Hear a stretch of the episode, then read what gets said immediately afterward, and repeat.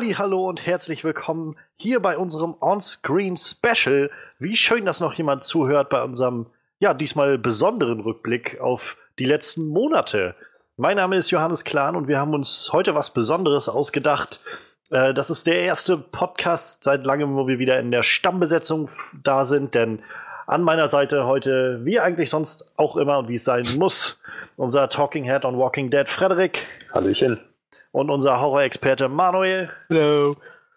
Und ja, wir sind zurück und konnten feststellen, dass der Kinosommer eigentlich vorbei ist an diesem Punkt. Und da auch gerade so nicht so wirklich was Prickelndes läuft, dachten wir uns, wir nutzen die Gelegenheit und gucken diese Woche in unserem On-Screen Special mal rein, was der Kinosommer dieses Jahr eigentlich so geboten hat. Was war gut, was war nicht gut? War der Kinosommer insgesamt überhaupt gut und äh, zufriedenstellend oder nicht? Und wir wollen gucken, was jetzt eigentlich noch dieses Jahr anliegt, worauf wir uns so freuen. Ähm, ja, also insofern keine News dieses Mal, keine Review, mehr so einfach ein bisschen reflektieren, was passiert ist und lasst uns natürlich auch immer gerne wissen, was ihr davon haltet. Ich würde sagen, wir können ja auch gleich damit anfangen. Wir müssen keine, keine Soundclips oder sonst was mehr reinschneiden. Wir können sofort einfach durchstarten. Und lasst mich euch als erstes mal fragen, was seid ihr zufrieden mit diesem Kinosommer? Ja, muss ich mal kurz auf meine Liste gucken. das klang, als ob du so einen schönen Korken aus der Flasche gezogen hast. So, oh Gott, jetzt geht's los. Also während Manuel glaub, das macht. Okay, nee, du bist schon. Ja, ich, ich komme so auf vier gute Filme von 1, 2, 3, 4, 5, 6, 7, 8, 9. Von 9, die ich gesehen habe. Also ist ein Großteil nicht so gut gewesen. Der Test der war wohl dann eher enttäuschend. Ja, ich kann, ich kann für mich sagen, dass ich eigentlich auf mehr gehofft hatte. Ich habe wirklich gehofft, dass der Kinosommer dann losgeht, wenn er losgeht, halt April, Mai und dann auch was zu bieten hat bis zum Schluss. Aber es, es war dann doch sehr unregelmäßig, so was, was die Kinosommerleistung der Filme angeht. Aber darauf kommen wir gleich noch. Ja, also ich, für mich war das auch ein recht enttäuschender Kinosommer, muss ich sagen. Also ich meine, es gab wie immer gute Filme, aber eigentlich gab es auch nur die Filme wirklich gut, für mich jedenfalls, bei denen ich das schon so erwartet habe. Alles andere, wo ich, wo ich mir nicht sicher war, wie das wohl wird, war auch dann, für mich tatsächlich ziemlicher Reinfall. Und das ist sehr schade irgendwie, weil, ja, wie du schon meinst, Frederik, das war halt ein bisschen sehr, bisschen sehr versprenkelt so über die letzten Monate, was dann gut war.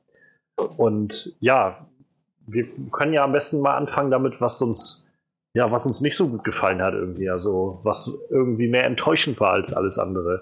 Gerade im Hinblick auf eigentlich, was man so im Kinosommer will, ins Kino gehen, einfach Popcorn in sich reinstopfen oder ich bevorzuge Nachos und äh, Nachos ja, und Käsesoße. Und Sour Cream. Und dann oh, halt. Oh, geil, das gibt's bei uns gar nicht. Wie traurig. Oh ja, das gibt's bei uns. Da kannst du zwei Soßen auswählen. Das ist ziemlich, ziemlich geil. Geil, ich glaube, ich komme mal vorbei. ähm, ja, und eigentlich will man dann nur eine gute Zeit haben. Am besten irgendwas halt was Großes, irgendwie mit guter Action und einer wenigstens irgendwie interessanten Story. Und ja, irgendwie lief dann in diesem Sommer einiges daneben, fand ich, an so Filmen. Und äh, also ich habe mir jetzt, ich habe mir jetzt gerade so fünf rausgepickt, wo ich sage, die haben mich enttäuscht. Da gab es aber noch mehr, würde ich sagen. Aber das sind noch so die fünf, die mich am meisten enttäuscht haben. Ähm, ich ich zähle einfach mal auf, was es zum Beispiel nicht auf meine Liste geschafft hat, wo ich aber sage, das war echt nicht so geil, wo ich mehr erwartet habe. Das war zum Beispiel King Arthur war so einer, wo ich irgendwie mehr erwartet hätte. Mhm. Alien Covenant war auch so einer, wo ich irgendwie nicht so recht wusste, was das wird. Und auch wenn er jetzt nicht grottenschlecht war, war das irgendwie sehr seltsam. Ja, ich fand den schon ziemlich mies. Jedenfalls und äh, zum Beispiel jetzt auch der, äh, ja, was hatte ich jetzt noch irgendwie, hatte ich doch gerade noch was. Achso, Fast and Furious 8 war halt auch noch sowas, wo ich, der war zwar ein bisschen vorher noch, aber das war auch so, wo ich gedacht habe, der versuchte jetzt irgendwie so als Sommer-Blockbuster daherzukommen und war eigentlich ziemlicher Müll. Wie steht's mit äh, Pirates of the Caribbean 5? Das, ist, das hat es auf meine Liste geschafft, der Filme, die mich wirklich enttäuscht haben. Der Rest war jetzt gerade nur so, was ich alles noch so nicht geil fand, aber was jetzt so, auch nicht äh, nennenswert ah, war, so ja, wirklich okay, okay, okay. für mich. aber ich fange sonst erstmal einfach an und sage erstmal den ersten Film, der ich zum, den ich zum Beispiel sehr enttäuschend fand. Und um ehrlich zu sein, und ich glaube, da werden wir uns wahrscheinlich nicht einig sein, aber das war für mich schon der Film, der den Kinosommer losgetreten hat, und zwar Guardians of the Galaxy 2. Also, es ist nicht so, dass ich den Film halt schlecht fand, wenn ihr euch an den Podcast auch zurückerinnert. Hört euch auch unsere Review dazu gerne nochmal an. Aber ich war halt echt irgendwie enttäuscht und rückblickend bin ich auch mehr enttäuscht noch davon, weil ich das Gefühl habe, dass der Film sehr viel verschenkt hat an dem, was er im ersten Film irgendwie cool gemacht hat, sich zu sehr auf irgendwelche Jokes zurückgezogen hat, statt sich auf wirklich gute Story zu fixieren. Und ja, also gerade dafür, dass ich, ich weiß noch, wie wir halt am Anfang des Jahres noch so unseren Ausblick aufs Jahr gemacht haben, worauf wir uns so freuen. Und für mich war Guardians halt auch so einer, wo ich, wo ich so gedacht habe, ach, das wird eine, eine lockere Nummer. Der erste war super, James Gunn macht das Ding nochmal. Und ich fand ihn halt jetzt nicht groß, also nicht wirklich schlecht, aber halt enttäuschend dafür, dass ich den doch wesentlich, also bei weitem nicht so gut fand wie den ersten Film. Und insofern war das schon so der, der Anfang des Kinosommers für mich, wo ich gedacht habe, äh, irgendwie nimmt das hier noch nicht so recht Fahrt auf. Und tatsächlich hat das, also der kam ja am 30. oder am 30.04. Äh, haben wir dazu gepodcastet oder so. Oder nee, da habe ich den gesehen, genau, am 30.04. Äh, ich habe das hier in meiner Liste stehen. Und für mich waren es dann tatsächlich noch fast zwei Monate oder gut eineinhalb Monate, bis ich dann wirklich einen Film gesehen habe, der mich an den Kinosommer erinnert hat. Also ich, ich weiß noch, damals war das echt jede Woche neu, aufs Neue so, ein, so eine Erfahrung, wo ich gedacht habe, irgendwie geht das hier nicht richtig los mit dem Kinosommer. Ja, um, ähm, ich schließe mich bei Guardians halt nicht so an. Also ich fand den eigentlich immer noch relativ nett. Nicht so gut wie den ersten, aber ich habe mich noch gut unterhalten gefühlt. Also ich habe da deutlich Schlimmeres gesehen, diese Kinosommer. Natürlich, also ich war halt auch unterhalten, das wollte ich jetzt auch gar nicht sagen, dass er irgendwie schlecht war und war weitem nicht so schlecht wie andere Filme, die wir hier drin haben. An, gemessen an deinen Erwartungen Genau, ja? das war ah, halt okay, okay. viel mehr das, was mich äh, da so zurückgelassen hat. Meine Erwartungen waren einfach recht hoch dafür, weil der erste wirklich so, so toll war und ich das Gefühl habe, dass der zweite Film nicht wirklich daran gekommen ist an das, was, das erste, was der erste gemacht hat. Ich, ich glaube, da wäre es bei mir gleichzusetzen mit Alien so. Boah, bei mir hat Alien so richtig abgestunken. Alien kann man nicht, ich fand den echt super schlecht. Da hat mir fast gar nichts dran gefallen. Also, Unterhalten wir uns jetzt erstmal noch über Guardians oder gehen wir einfach direkt Film für Film durch? Können gerne noch, ihr könnt auch gerne eure Meinung noch zu Guardians teilen. Also, wie gesagt, für mich ist einfach, also es ist halt, wie gesagt, kein schlechter Film, nur dafür, dass es halt irgendwie so ein toller erster Film war, der so viel richtig gemacht hat, hat der zweite zwar irgendwie ein bisschen was anderes versucht, aber eigentlich für mein Empfinden halt nur ganz, ganz viele Jokes da reingesteckt. Und für mich war das vielfach einfach zu sehr wie so eine Aneinanderreihung von Sketchen statt halt irgendwie einem kohärenten Film, und dann waren so einige Charakterentwicklungen, die mir irgendwie viel zu plötzlich kamen mit Yondu und irgendwie auch, dass die ganze Ego-Story war für mich sehr vorhersehbar. Das ist alles so, das hat mir jetzt nicht die Zeit im Kino wirklich kaputt gemacht, nur hat es halt sehr da, mich daran zurückgehalten, dass ich gesagt habe, dieser Film war jetzt wirklich toll. So. Und das fand ich halt schade, weil ich eigentlich damit gerechnet habe, dass ich diesen Film bestimmt so toll finde wie den ersten Film. Und ja, wahrscheinlich bin ich damit auch in der Minderheit, ich weiß es nicht. Ähm, also, ich, wenn ich so für mich spreche, ich fand Guardians of, Guardians of the Galaxy 2 hätte besser sein können, aber so wie er war, war er halt noch ganz gut. Und ich habe jetzt, vielleicht habe ich auch einfach nicht so hohe Erwartungen gehabt. Ich, ich dachte, ich habe eigentlich bei Guardians ungefähr das erwartet, was ich dann auch bekommen habe. Irgendwie coole Effekte und Action und schön schönen Humor drin. Die Charaktere sind an anderen Stellen ein bisschen zu kurz gekommen, aber ich habe jetzt auch keine Charakterstudie oder so erwartet. Ne? Deswegen. Ja, das nicht, aber. Nee, also ich, ich, will, ich unterstelle dir nicht, dass du eine Charakterstudie erwartet hast, aber für mich war es noch ja. irgendwie nah genug an meinen Erwartungen dran, dass ich sage, war keine Enttäuschung, war in Ordnung. Ja, ich, also mich hat es halt damals echt gewurmt, weil ich, als ich aus dem Kino kam. Das war so, wo ich gedacht habe, wow, irgendwie also ich habe da so den, in dem Moment schon das Gefühl gehabt, oder mich selbst so gefragt, ist das, habe ich mich jetzt im Winter, wo jetzt irgendwie keine Blockbuster und so waren, so auf, auf kleinere Filme eingeschossen, also dass ich jetzt keine Freude mehr empfinden kann bei solchen Filmen? Oder ich habe also ich, warum hat mich das jetzt gerade nicht so mitgenommen, wie ich es eigentlich erwartet hatte? So? Und, und also ja, wie gesagt, das hat mich so ein bisschen mitgenommen. Und gerade dadurch, dass dann in den darauffolgenden Wochen nichts kam, was mich daran erinnert hat, zu sagen, doch irgendwie auch die großen Blockbuster können dir irgendwie was geben, weil dann kamen wir halt irgendwie den darauffolgenden Wochen zu King Arthur, Alien und, und so weiter. Und das war, wo ich jede Woche aufs Neue gedacht habe, also entweder funktioniert mit den Filmen gerade was nicht oder irgendwas ist in mir kaputt gegangen im Winter oder so. Aber es gab ja dann, wie gesagt, später noch ein paar Filme, die mir dann doch nochmal gezeigt haben, ja, das funktioniert schon doch noch.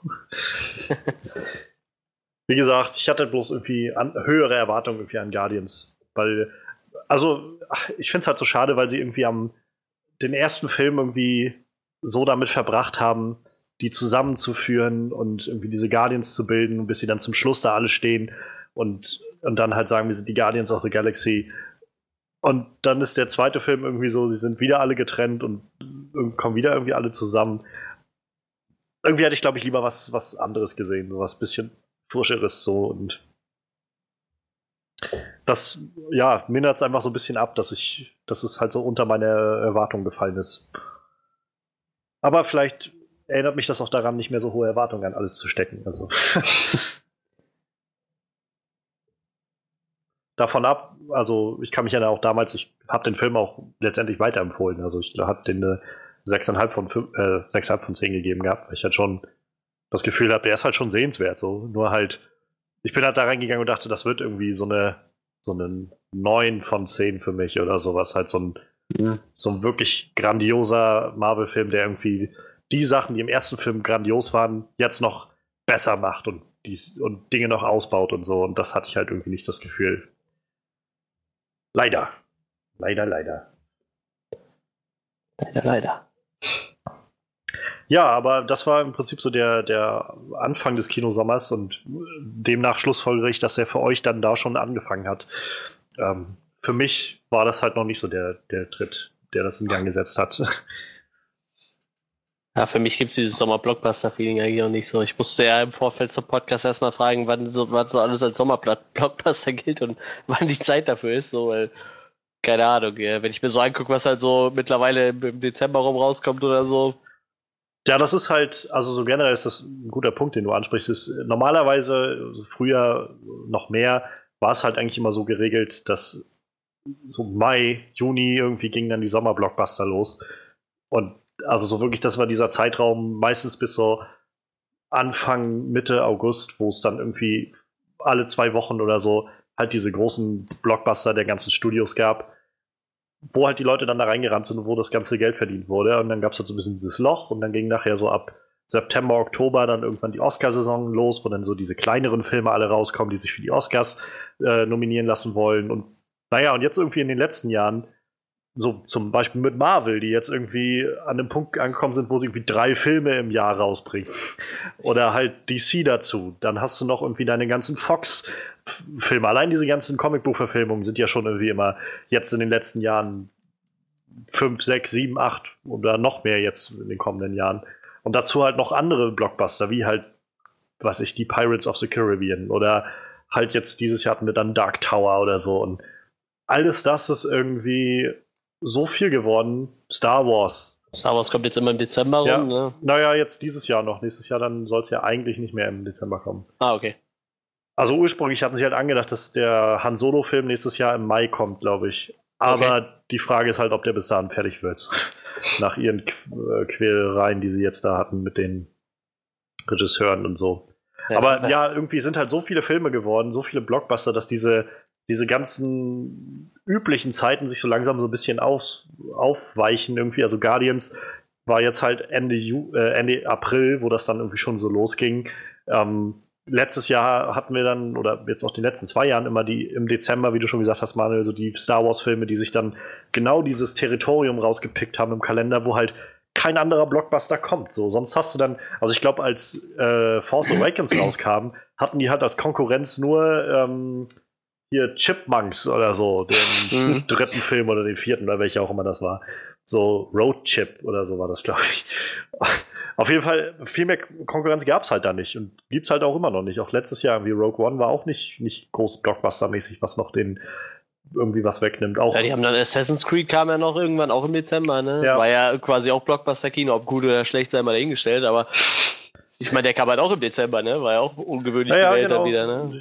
Oder auch Deadpool war halt auch so, der kam Ja, im genau. Februar dann raus. Und auch äh, Batman wie Superman war auch so einer, der dann im März kam, wo sie das so gelegt haben, dass das alles ein bisschen außerhalb der Konkurrenz läuft.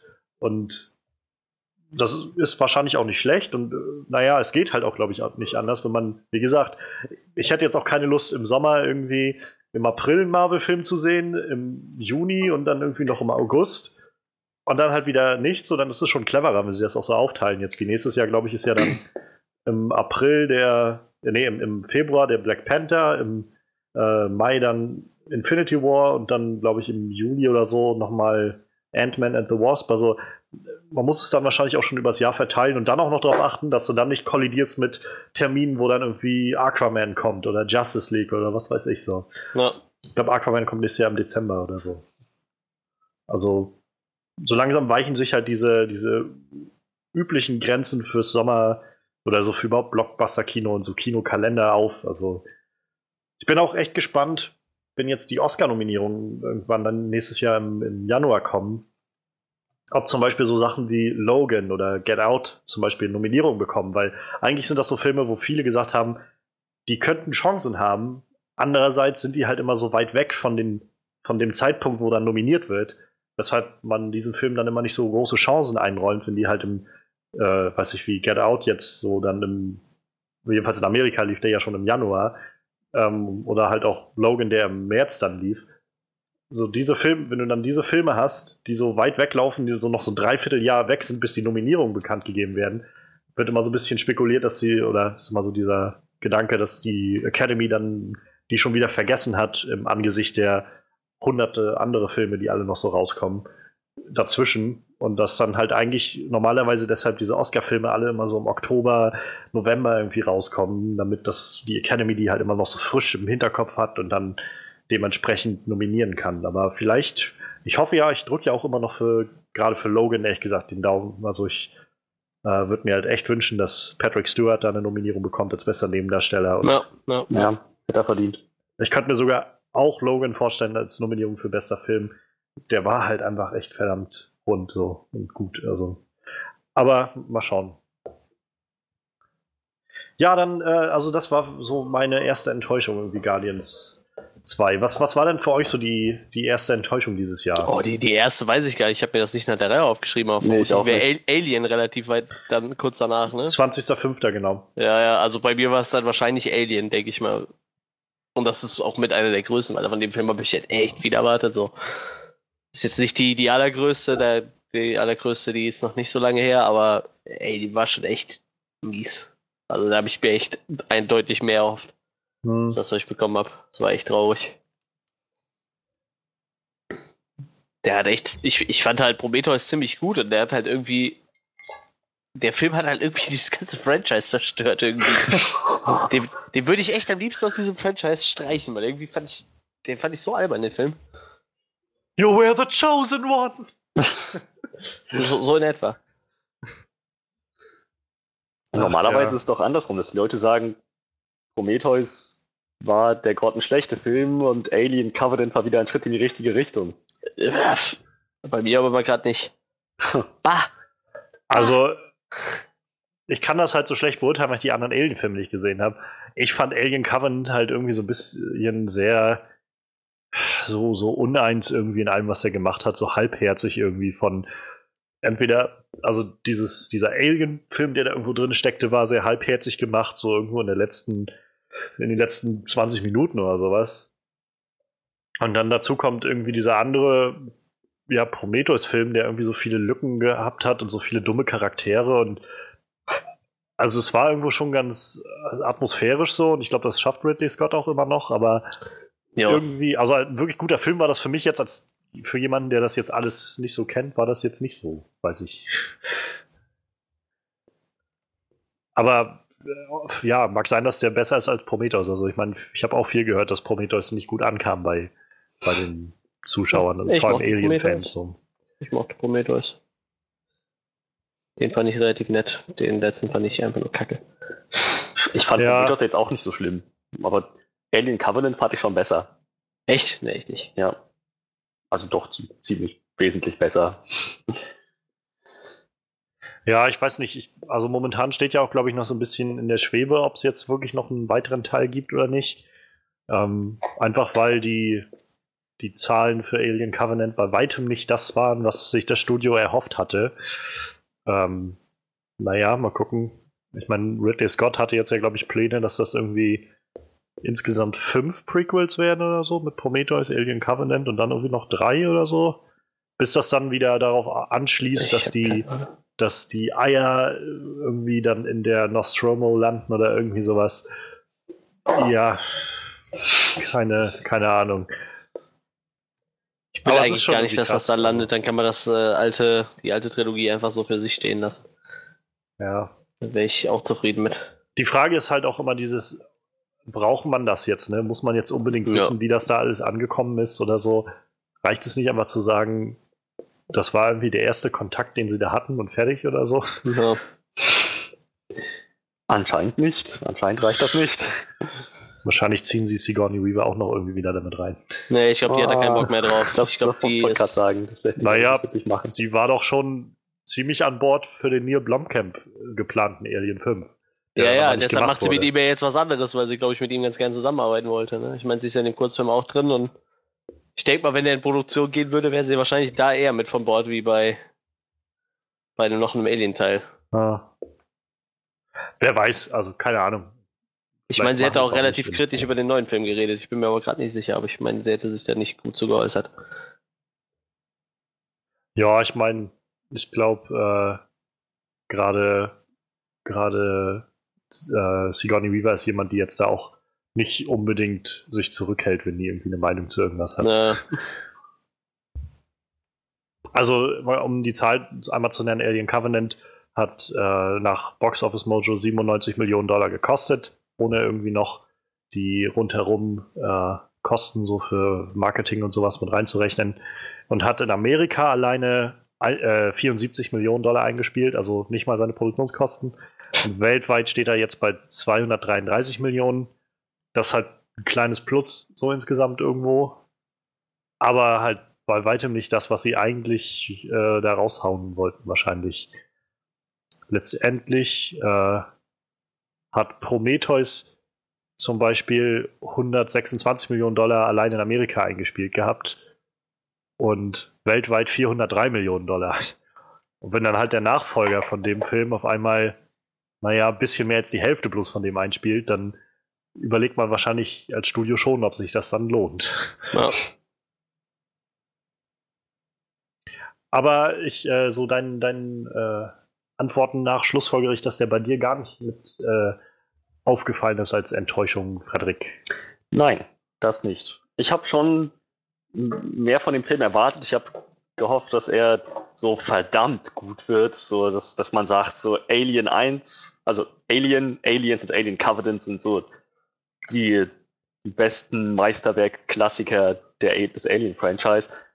So gut war er jetzt nicht. In dem Sinne fand ich das ein bisschen schade, aber ich fand ihn trotzdem noch gut. Also ich habe ich hab Spaß darin gehabt und fand, der war, ganz, der war ganz gut aufgezogen, war interessant und spannend und hatte, hatte echt coole Action. So, konnte mich nicht beklagen. Deswegen ist er jetzt nicht als Enttäuschung bei mir mhm. eingegangen.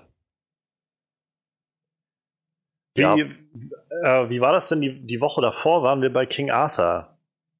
Wie war denn, wie ist denn der bei dir so angekommen? Perfekte Überleitung. King Arthur ist nämlich der erste Film, den ich ansprechen wollte als große Enttäuschung. Weil ich habe, das war wieder ein Film, wo ich gehofft habe, das könnte so richtig cool werden. Wenn das genauso cool wird wie Sherlock Holmes, dann naja, dann ist das halt, dann weiß man, dass Guy Ritchie diese, diese, diese historisch modernen Adaptionen drauf hat. Und King Arthur mal so auf, mit, mit so einem Fokus auf cooler, awesome Action zu sehen, ordentlich 2017 Action, da hatte ich schon Bock drauf.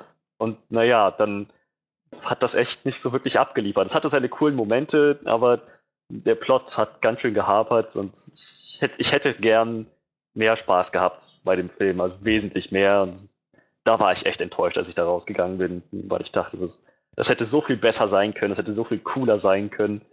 Und letzten Endes äh, war es irgendwie nichts Halbes und nichts Ganzes. Hat ja. ein paar Momente gehabt, aber nichts wirklich, wo man sagt, der, der Film als Ganzes hat funktioniert. So, das, das nicht. Das Einzige, was cool war, halt, äh, war der Soundtrack. Ich habe das immer noch im Ohr.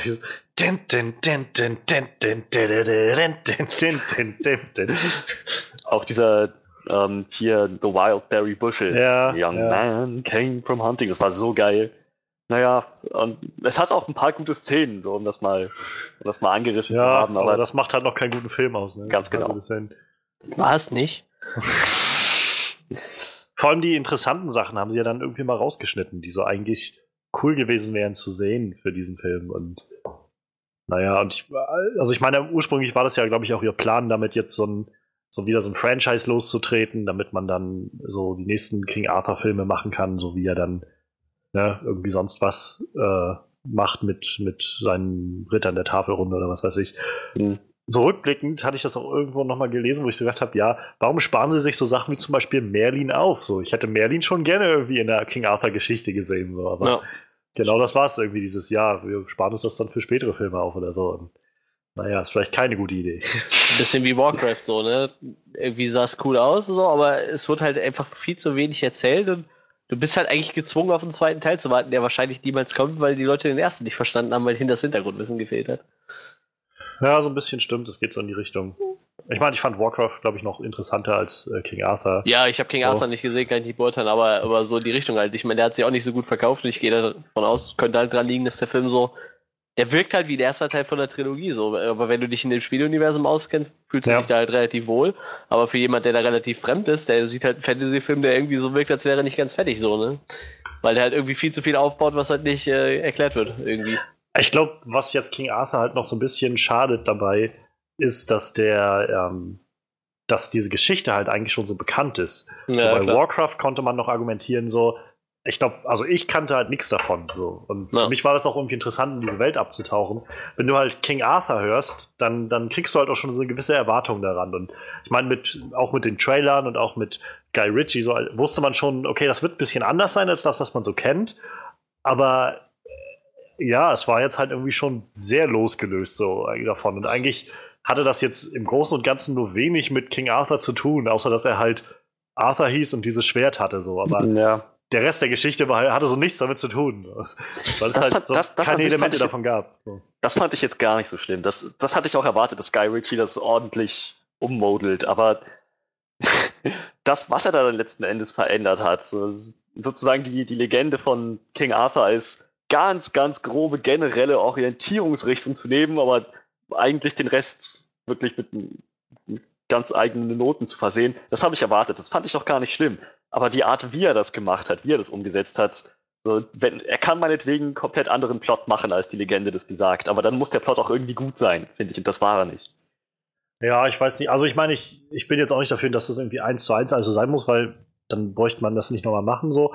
Aber wie gesagt, also dann so Sachen wie Merlin und sowas irgendwie, also so wirklich, wirklich essentielle Elemente irgendwie aus der Geschichte rauszunehmen. Ich hätte jetzt kein Problem damit, wenn er halt sagt, ich breche irgendwie die King Arthur Geschichte runter auf halt Arthur und auch von, von, von mir aus diese ganze, er wächst im, im äh, äh, Bordell oder sowas da auf und sowas, meinetwegen alles das so. Ist ein interessanter neuer Blick drauf, aber dann vielleicht halt so Eckpunkte lassen, wie halt Merlin und äh, äh, wie hieß die Morgana irgendwie als die Böse oder sowas. Und stattdessen mhm. haben wir jetzt halt irgendwie so einen neu erfundenen Bösen dazu bekommen.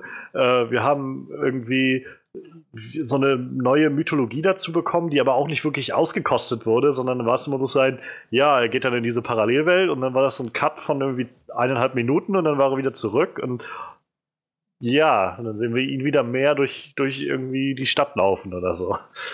Und also, das meine ich halt. Dann, dann lieber mir geben, also dann gib mir lieber wieder so die, die Eckpunkte, die halt so irgendwie interessant sind und wichtig sind und mach dann was Cooles draus. So. Weil jetzt, also jetzt hättest du auch immer die Namen ändern können und das wäre halt dann letztendlich genau dasselbe gewesen. So. Ja. Ist halt schade. Ja, also auch da die Zahlen nochmal, der Film hat 175 Millionen Dollar nach Box Office Mojo gekostet. In Amerika 39 Millionen Dollar eingespielt. insgesamt weltweit 146 Millionen Dollar eingespielt. Also immer noch 30 Millionen weniger als sein eigentliches Produktionsbudget, wo noch Marketing und alles Mögliche draufkommt. Also, mhm. das ist ein, das ist ein wirklicher Flop. So, das ist ein wirklicher Flop des Sommers gewesen. Und ich persönlich glaube auch immer noch, dass seit dem Film Disney immer noch am Überlegen ist, ob das mit Guy Ritchies Aladdin-Film wirklich was wird. Ja, ja. Vor allem, das soll ja ein Musical werden. Ich meine, was kann man da erwarten? Auf jeden Fall sollten Aladdin und, äh, und der Genie oder so sollten alle wie so ein äh, Lockstock Smoky Barrel reden die ganze Zeit. Hast du den mal gesehen, den Film? Nee, noch nicht, aber ich kenne so ein paar Szenen halt irgendwo aus dem, aus dem Netz. Aber ich habe den noch auf meiner Liste stehen, auf jeden Fall. Das wird halt so immer wieder gelobt als, wenn über, also, also einer der besten Guy Ritchie-Filme, wenn nicht ja. sogar der einzig gute. naja, ich glaube, es gibt schon noch ein paar andere. Ne? Also ich mein, ja, das meine ich äh, auch. Aber es gibt halt Leute, die sagen, es ist der einzig gute. Ich weiß, äh, hattest du ähm, The Man from Uncle gesehen?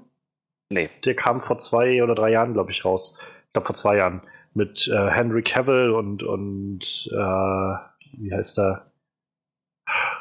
Army Hammer, glaube ich, in den Hauptrollen, mhm. wo sie beide so Agenten spielen, wie einer, also ich glaube so kalte Kriegszeiten oder sowas. Army Hammer ist, glaube ich, irgendwie russischer Agent und Henry Cavill ist irgendwie CIA-Agent oder so, die müssen zusammenarbeiten oder sowas. Also ich habe den Film nicht gesehen, aber der wurde auch sehr gelobt. Der, da hieß es, dass der auch ziemlich cool gemacht war und halt so genau die richtige Schiene war für so diese Art von Action und Storytelling, die, äh, die Guy Ritchie sich so ausdenkt. Mhm. Vielleicht hat King Arthur einfach das nicht geboten. Und äh, ganz offensichtlich, also gab es auch ja nicht so viel Andrang von Leuten, die das unbedingt sehen wollten, was er da jetzt macht. Ja, es aussieht nicht. Naja. Ich, mir hatte das gar nicht mehr auf dem Schirm, dass du den gar nicht gesehen hattest, Manuel. Mhm, ja. So war das aber. Ja, da hast du dir ja was gespart. Aber ich muss sagen, ein Film, wenn ich mal weiterleiten kann, ein Film, der mhm. mich noch mehr enttäuscht hat, ähm, den wir nämlich auch gleich, also was wir geguckt hatten, war Mitte Mai King Arthur, danach die Woche Alien Covenant. Auch da war ich noch sehr enttäuscht und hatte das Gefühl, was zur Hölle ist hier los? Und danach die Woche kam dann Pirates of the Caribbean Salazars Rache, der für ja. mich noch schlechter war. Und also das war, wo ich wenn ihr, also wer sich noch daran erinnert, unsere Review dazu, das war so ein Film, wo ich, wo ich echt so ein bisschen sauer war bei dem, was sie da gemacht haben. Das war nicht einfach nur, einfach nur irgendwie schlecht, das war richtig faul, das war eine Geschichte von Pirates of the Caribbean, die wir schon fünfmal gesehen haben jetzt, so ziemlich, die wir, ja, dann haben wir irgendwie Johnny Depp da drin, der auch nur das Gleiche macht, was er die ganze Zeit macht. Ähm, der Rest der Charaktere, die einem so ein bisschen auf die Nerven gehen. Zum Schluss ein beschissener Cliffhanger, der mir sagt, oh, für den nächsten Film wollen wir übrigens dasselbe nochmal machen, was wir alles gemacht haben. Und ach, ich, fand das, also ich fand das echt anstrengend, den Film. Das war echt so, wo ich gedacht habe, ich war im Vorfeld schon echt skeptisch, so weil ich schon die letzten Pirates-Filme jetzt alle nicht mehr so doll fand. Aber hey, geben wir der Sache mal eine Chance, so. Aber das war echt, das war echt bis auf so Javier Bardem, der irgendwie witzig war als dieser Captain Salazar, war der, das war einfach totaler Mumpitz. So. Für mich jedenfalls. Und auch da waren so Szenen bei, wie auch schon bei King Arthur irgendwie, ähm, wo ich so gedacht habe, ich gucke hier gerade ein Videospiel, was ist denn das? So, ich habe das Gefühl, dass, und da gab es auch noch so ein paar Filme dieses Jahr, wo ich halt so das Gefühl habe, ist das irgendwie neu, dass man so, dass man sich darauf jetzt irgendwie so fixiert und, und so irgendwie Action-Sachen darstellen will oder so? Fand das also sehr, sehr befremdlich irgendwie. Ja, ich, ich kann mich da mal einklinken. Also ich finde, Pirates of the Caribbean hätte wesentlich besser sein können und der hat es auch tatsächlich auf meine Enttäuschungsliste geschafft. Also, ich habe im Vorfeld halt gehört, der soll irgendwie wieder ein Schritt in die richtige Richtung sein, aber na, irgendwie, das, es war ein ganz ähnliches Ding wie bei Alien. So das Franchise, also das Franchise hat über die Jahre und über die Filme immer so ein einen, so einen kontinuierlichen Abstieg erlebt und dann dachte ich, jetzt, jetzt kriegen sie es wieder auf on track, jetzt kriegen sie es wieder in die richtigen Bahnen gelenkt. Und dann, naja, war das halt nicht der Fall. Deswegen, ja, war ich, war ich schon auch ziemlich enttäuscht von dem Film. Ich hatte es auch auf meine Liste geschafft. Ja, ich schließe mich da an. Also, ich, ich, also er war deutlich hinter meinen Erwartungen zurück ich würde jetzt nicht sagen, dass der schlechte Film ist, den ich diesen Sommer gesehen habe, aber doch definitiv kein sonderlich guter Film. Leider, ich habe da eigentlich auch ein bisschen mehr von erhofft. Ich fand die Trailer auch eigentlich immer relativ ansprechend, aber das ist ja äh, schon öfters eine ziemlich, ziemlich Find gewesen, die ganze Trailer. Deshalb, äh, ja, Pirates of the Caribbean für mich auch schon so eine Sommerenttäuschung gewesen. Eine dann halt, einigen. Dann halt auch so diese dummen, also wie sie im Vorfeld noch so angedeutet haben oder so auch damit Werbung gemacht haben, so ja, äh, Will Turner kommt zurück, ja, ja, ja, Elizabeth Turner genau. kommt zurück und so. Und letztendlich haben wir die zu Anfang einmal kurz gesehen. Und Elizabeth haben wir sogar bis zum Schluss einmal kurz gesehen. Und ich glaube, sie hat nicht mal was gesagt. Und das war so total verschenkt. Und dann halt diese Geschichte mit, äh, mit ähm, Geoffrey Rush hier, mit Barbossa und seiner Tochter. Und alles das so irgendwie auch total vorher vorhersehbar, aber dann auch irgendwie so erst im letzten Drittel irgendwie alles reingeschoben und also so als ob die halt echt nur so gedacht haben, wir, wir nehmen so diese Blaupause von dem typischen Pirates-Film, den die Leute ja scheinbar mögen, und äh, machen dann damit irgendwas und mischen dann noch ein, zwei Elemente rein, die wir vorher noch nicht gesehen haben, wie irgendwie ein Kind oder so und fertig. So.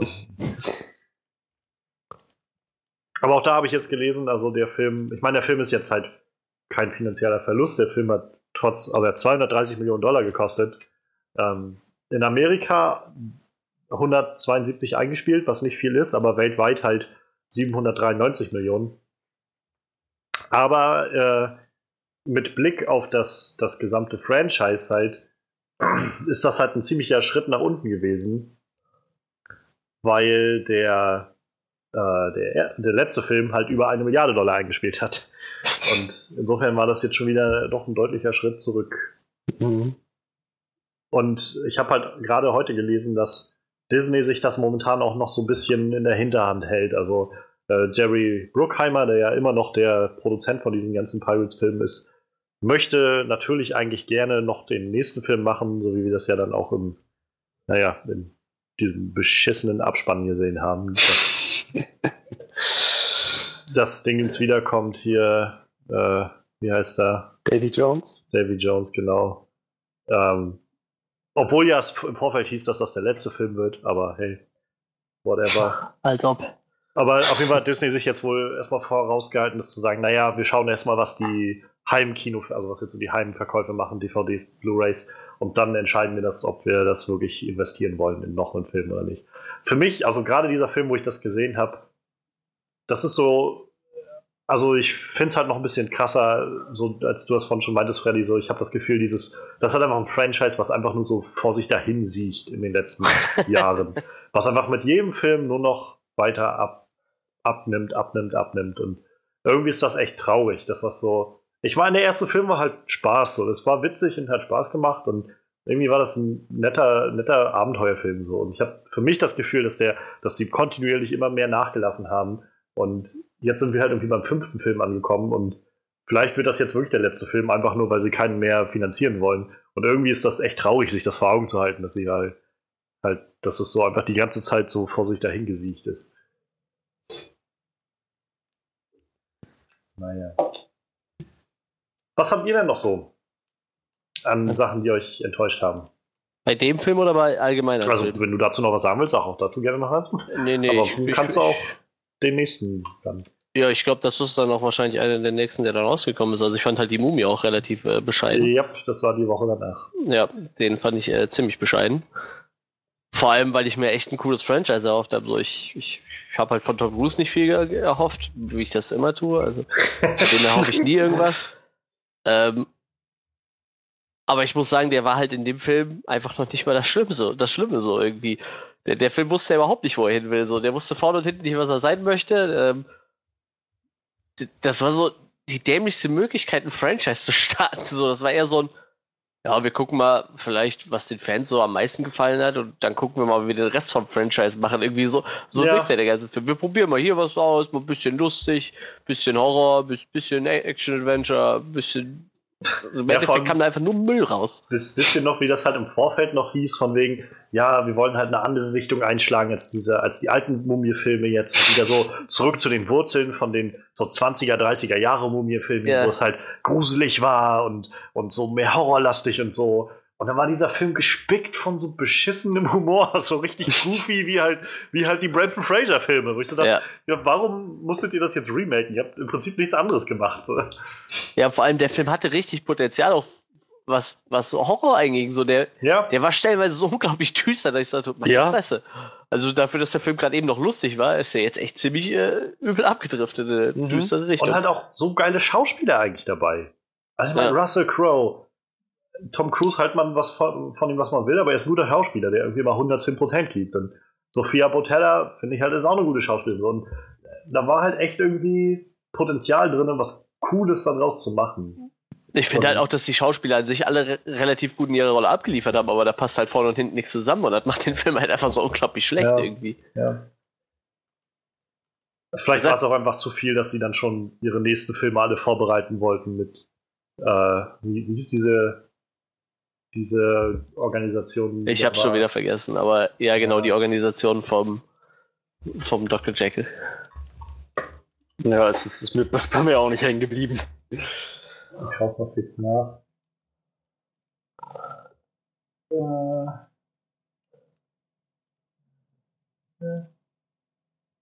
Ihr könnt ruhig sonst auch noch was sagen, wenn ich suchen. Also.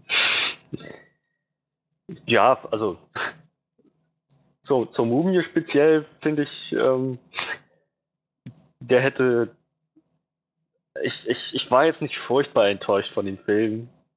So, ich fand, der hatte schon echt Probleme, aber. du hast Probleme! Ja, also, er hatte, hatte seine Schwierigkeiten, ist ganz schön, ganz schön gestolpert. Aber. Ich weiß nicht. Ich fand ihn gerade gut genug, dass ich sagen würde, ich, ich wünsche ihm noch ein Sequel, in dem sie ein paar Sachen ausbügeln dürfen.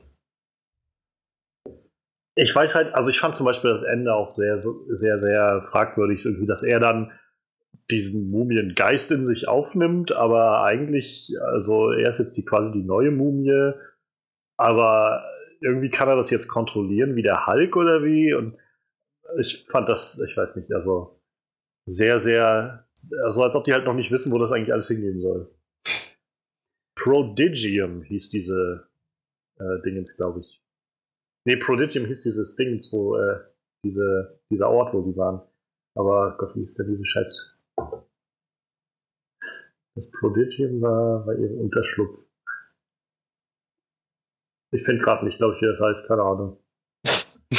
ist ja auch nicht schlimm. So unwichtig. Ja, sollte man vielleicht auch nicht zu viel Arbeit reinstecken in sowas. Das also, ist nicht wert. Ich, ich hoffe halt, dass sie, also ich frage mich halt, ob das jetzt noch weitergeht oder ob sie, ob sie sagen, naja, wir, wir bügeln das halt mit dem nächsten Film aus. Letztendlich hat der Film halt ähm, vor allem in Amerika so finanziell enttäuscht. Der hat 125 Millionen Dollar gekostet und 80 Millionen eingefahren in Amerika. Aber er hat halt außerhalb von Amerika noch echt einiges eingefahren. So, der steht jetzt gerade bei 400 Millionen Dollar insgesamt. Also hat halt schon irgendwie auch noch einen Plus gemacht. Und also ich könnte mir schon vorstellen, dass sie sagen, naja, vielleicht, das war jetzt nicht das, was wir uns erwünscht haben, um irgendwie das Franchise loszutreten. Aber wir, wir müssen jetzt damit einfach so weitermachen, wie es jetzt halt ist. So. Und also ich würde mir halt schon gerne noch angucken, was sie halt generell in diesem Franchise planen. Das sind ja irgendwie noch coole Ideen, die sie dahinter haben. Ich glaube, das nächste soll ja dann äh, Bride of Frankenstein werden. Mhm. Ähm, mit wahrscheinlich ja dann ähm, Angelina Jolie, also ist glaube ich noch nicht bestätigt, aber das heißt mal wieder, dass die im Gespräch ist. Javier Bardem ja irgendwie als, als äh, Frankenstein dabei. Und naja, da haben sie ja den Bill Condon schon verpflichtet, der ja der Beauty and the Beast dieses Jahr auch gemacht hat. Und ich meine, das ist halt schon, also da könnte ich mir jetzt schon eher vorstellen, dass das vielleicht noch was Besseres wird, so gerade bei dem äh, von The Mummy jetzt, dem Alex Kurtzman, dem Regisseur, das war ja auch das erste Mal, glaube ich, dass der Regie geführt hat. Vielleicht hätte man ihm da auch nicht gleich so einen, äh, naja, ja. so, einen, so einen großen Film geben sollen. Tja, schade halt irgendwie. Einfach schade.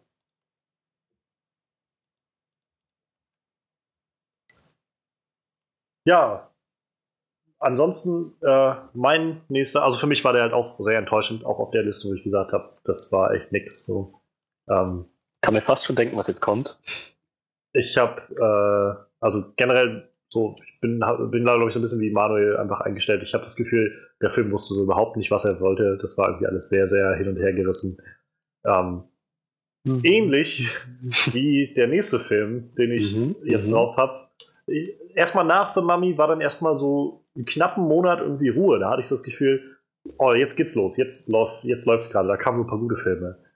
Aber Ende Juli gab es dann nochmal so einen, bei dem ich sowieso schon so ein bisschen skeptisch war, das aber wirklich wesentlich unterirdischer war, als ich das erwartet habe. Und zwar, das war Luc Bessons neuer Film jo. Valerian and the City of a Thousand Planets. Ganz genau. Meine Güte. ähm, ich hatte letztens irgendwo einen netten Podcast gehört äh, von Leuten, die gar nicht viel mit, äh, mit Filmen zu tun haben, die bloß, also so einen Podcast, den sie hochgeladen haben, das war kurz danach, nachdem der rauskam, und hatten sie bloß erzählt, sie haben sich den Film angeguckt gehabt und es war so ein, ähm, wo der eine meinte, ähm, es ist egal, wie, wie wir, also wie gut der Film aussieht, wie sehr wir euch erzählen, wie gut der Film aussieht oder wie, wie, wie sehr wir euch erzählen, dass diese Charaktere unglaublich dumm und, äh, und, und bleich sind. Der Film ist besser und schlechter in beiden Dimensionen, als, als wir das jemals ausdrücken könnten. Ne? Und, irgendwie stimmt das auch, so habe ich gedacht. Also der Film ist halt sieht halt echt cool aus und hat so coole Ideen da drin. Aber es macht, also es frustriert halt so sehr zu sehen, wie sie alles vor die Wand fahren, was sie da aufbauen, mit bescheuerten Charakteren, die, also vor allem Dane DeHaan ist so dieser Schauspieler, den, wo ich immer noch denke, dass der eigentlich ein guter Schauspieler ist. Ich weiß nicht, wer den gecastet hat als, äh, als diesen Draufgänger-Agenten. Davon war ja irgendwie überhaupt nichts mitzubekommen. Cara Delevingne war auch sehr fragwürdig und die beiden hatten so überhaupt keine Chemie. Ihre Love Story, die sie da beide hatten, hat mich einen Scheiß interessiert. Mhm. interessiert. Und dann hat dieser Plot, der so einfach nur so aus kleinen Missionen irgendwie besteht, die so alle so viel zu lange dauern. Ich glaube, der Film, also bei uns hatte der Film ja noch eine Pause. Und dann sitzt du da halt irgendwie über zweieinhalb Stunden, damit du diesen Film guckst und dich am Schluss fragst, was, was, was mache ich mit meinem Leben? Was, was ist das hier eigentlich? Das war halt echt, also für mich war das ziemlich, ziemlich enttäuschend und ziemlich, ziemlich, ja, so auch ärgerlich so, weil ich gedacht habe, ich meine, ich bin Fan von so gutem Sci-Fi-Kino und irgendwie habe ich das Gefühl, außer Star Wars habe ich schon lange nichts mehr gesehen, was wirklich funktioniert. Ich mochte den Film. habe ich aber, glaube ich, Podcast schon gesagt. Ich fand den nicht so schlimm. Ich habe mir auch ein bisschen was anderes vorgestellt, aber ich hatte doch ein bisschen Spaß. Kino. Deshalb, also bei mir ist auch nicht auf der Liste gelandet tatsächlich. War mit Sicherheit nicht der beste Film des Sommers, aber ich hatte trotzdem Spaß. Bisschen ich, Spaß, ja. Natürlich. Ich, ich äh, würde ja auch die Comics mal lesen, aber die sind mir echt zu äh, alt.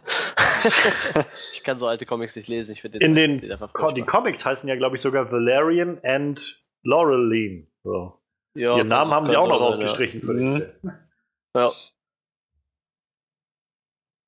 Ja, ich sag mal, ein bisschen Spaß hatte ich auch. Aber es war halt wirklich nur ein bisschen. Der Film hat so ein paar Sachen ziemlich, ziemlich gut gemacht, aber das meiste war halt nicht so wirklich gut durchdacht. So, der Plot war total zerworfen und völlig unfokussiert. Erstmal machen sie hier ein und paar so wiederholend. Was? Und so wiederholend irgendwie dann. Ja, ja, genau, genau. Erst verliert äh, er, nee, sie ihn aus den Augen, dann verliert er sie aus den Augen. Ganz am Anfang waren noch so ein paar kleine Missionen, die sie irgendwie hm, mit relativ ins Gesicht Exposition so vorstellen sollten. Und dieser, dieser Plot mit den, mit, mit den, mit den Perlen und den, wie hieß, wie hieß dieses Volk? Der Planet. Oh, der Planet hieß Mule. Mule, ja, genau, genau. Dieser, dieser Plot, war auch hin und wieder mal irgendwie reingeworfen, so, ach ja, richtig, darum geht's ja eigentlich, aber sie sind so davon abgedriftet immer und immer wieder. Naja, und dann halt die Charaktere, die ziemlich dumm sind und wo ich nie das Gefühl bekommen habe, dass das tatsächlich hervorragende Agenten und Militärkommandeure sind. Das Was? Der böse, böse General war ja der Böse? Nein. Auch dieser, der, der Commander, der da immer wieder, ja. okay, jetzt, diese, diese Informationen sind, äh, sind blockiert, ich, kann, ich habe da keinen Zugriff drauf. Merkwürdig. Okay, jetzt habe ich es geklärt, jetzt hat der General mir Zugriff gegeben. Aber das sind immer noch Informationen, auf die ich keinen Zugriff habe. Merkwürdig. Und diese Roboter sind alle auf böse programmiert. Das ist, das ist echt seltsam. Ich werde das Gefühl nicht los, dass hier irgendwas faul im Busch ist. Ne? Und er hat ihn nachher noch, also er, er muss dann nachher noch mit ihm reden, wie, ähm, sagen Sie mal, General, was, was halten Sie denn davon? Stimmt das etwa alles? das ist so, ich weiß nicht, also wenn ich so zurückdenke, Luc Besson, ich habe halt Leon der Profi nie gesehen, immer noch nicht, ich muss mir den mal angucken, aber halt das fünfte Element kenne ich und der ist halt wirklich gut. So, ist halt ein guter, cooler Sci-Fi-Film, so bisschen cheesy, aber passt schon irgendwie für die 90er auch. Und naja, und irgendwie habe ich das Gefühl, seitdem gibt es immer nur so, so durchschnittliche Sachen bis halt schlechte Sachen. So, ich habe Lucy dann nicht gesehen, aber auch da war das alles sehr zerrissen, was so darüber gesagt wurde. Und ich glaube halt, der Mann ist unglaublich kreativ, nur irgendwie weiß er nicht, wie er das so wirklich geradlinig alles channeln kann, habe ich das Gefühl. Ja, dem habe ich nichts hinzuzufügen. Ich lasse eure Meinung so stehen. Hier kommt auf meine Liste. nee, ach, dass der Film kein Meisterwerk ist, äh, dessen bin ich mir auch bewusst. Aber wie gesagt, ich, ich hatte doch Spaß im Kino. Ja, ich finde, der Film hat einfach die Sachen, die Spaß gemacht haben, hat einfach viel zu lang gezogen, dass das so wieder jeglichen Spaß da für mich rausgezogen hat. Also, wie gesagt, diese ganze, am Anfang, diese ganze Szene, wo sie auf diesem Markt sind und so und äh, der in der anderen Dimension ist, das war unglaublich cool, bis es halt einfach nicht aufhörte. Und das war für mich dann, wo ich gedacht habe, okay, ich hab's verstanden. So, ich habe gerade irgendwie meinen meinen coolen Moment damit gehabt, aber das geht jetzt alles noch zehn Minuten weiter. So, und das hat wieder so die Momente für mich dann wieder zu lang gemacht und zu zäh und das hat halt dazu geführt, dass ich dann doch nicht mehr so viel Spaß dabei hatte. Und, äh, vielleicht hätten sie auch einfach schon mal, wie gesagt, mit einem anderen Casting anfangen sollen. Das hätte, glaube ich, schon mal viel gerettet bei dem Film. Aber, naja, mal gucken, was, was noch so kommt. Ich frage mich immer, was aus Clive Owen geworden ist. So, ich weiß halt noch, dass ich den, also das früher ein ziemlich begehrter, cooler Schauspieler war und auch so echt, sei es jetzt von irgendwie Shoot 'em Up oder äh, auch Children of Man ist halt auch so ein wahnsinnig guter Film, wo er die Hauptrolle spielt. Und jetzt spielt er irgendwie diesen, diesen dämlichen General da drin. Ne? und also ich weiß nicht, es ist so, wo ich mich frage, was, was, du, du hast das eigentlich nicht nötig. So. ja, wenn man nicht mehr so gefragt ist. Was habt ihr noch? Also ich habe persönlich für mich nur einen Film, der mich nur sehr enttäuscht hat. Ja, ich auch. Ich nicht weiter. Schießt los. Äh, Dark Tower. Ja. War so meine größte Enttäuschung eigentlich. Oh Mann, den hatte ich überhaupt nicht mehr auf dem Schirm. Stimmt. Ja. Ja, okay, ich, ich schließe mich an. Ich schließe mich an. Dark Tower, große Enttäuschung. Ja, also das war für mich so die größte Enttäuschung dieses Sommers. Also, ich meine, ich habe so kurz vorm Film habe ich dann irgendwann geahnt, dass es eine riesen Enttäuschung wird, aber meine Fresse, war das eine Enttäuschung.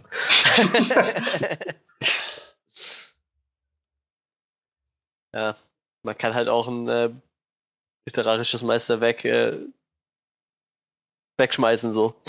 Man kann sich damit den Arsch abwischen und dann Drehbuch draufschreiben, so, ich weiß es nicht. Und, äh, ich, ich, ja, je, je länger ich über den Film nachdenke, desto schlimmer wird das eigentlich, wie schlecht der Film eigentlich war.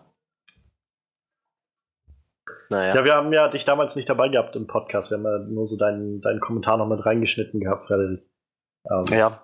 Aber das klang ja auch nicht so, als wenn du so wirklich begeistert von dem Film warst. Nee, alles andere als das. Es hat, hatte halt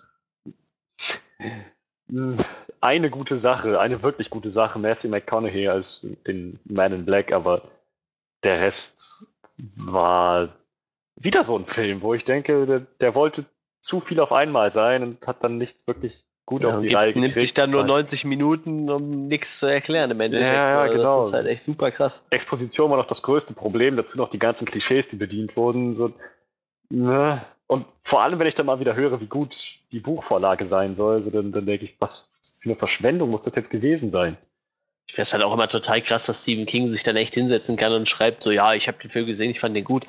Wie, wie kann er das gut finden? So, Jeder Ja. Mensch, der das Buch gelesen hat, fand den Film scheiße. So wie kann jetzt Stephen King, der das Buch geschrieben hat, sagen, ja, der Film ist gut. Ich erinnere nur an James Cameron, der vor zwei Jahren, glaube ich, war das noch saß bei der Promo für Terminator Genesis und gesagt hat, das ist der Film, der wieder zurückgeht zu den Wurzeln von dem, was Terminator ausgemacht hat und der jetzt äh, für alle der wirkliche große, gute Nachfolger für Terminator 2 wird und so und naja, vielfach wird er als der schlechteste der ganzen Filme so.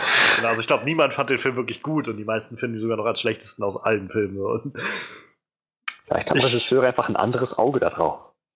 Ja, und Buchautoren scheinbar auch. Ich meine, Stephen King hat auch gesagt, der Nebel war gut. Die Serie habe ich mir jetzt angeguckt und also die hat mit dem Buch halt eigentlich nicht wirklich viel zu tun. So.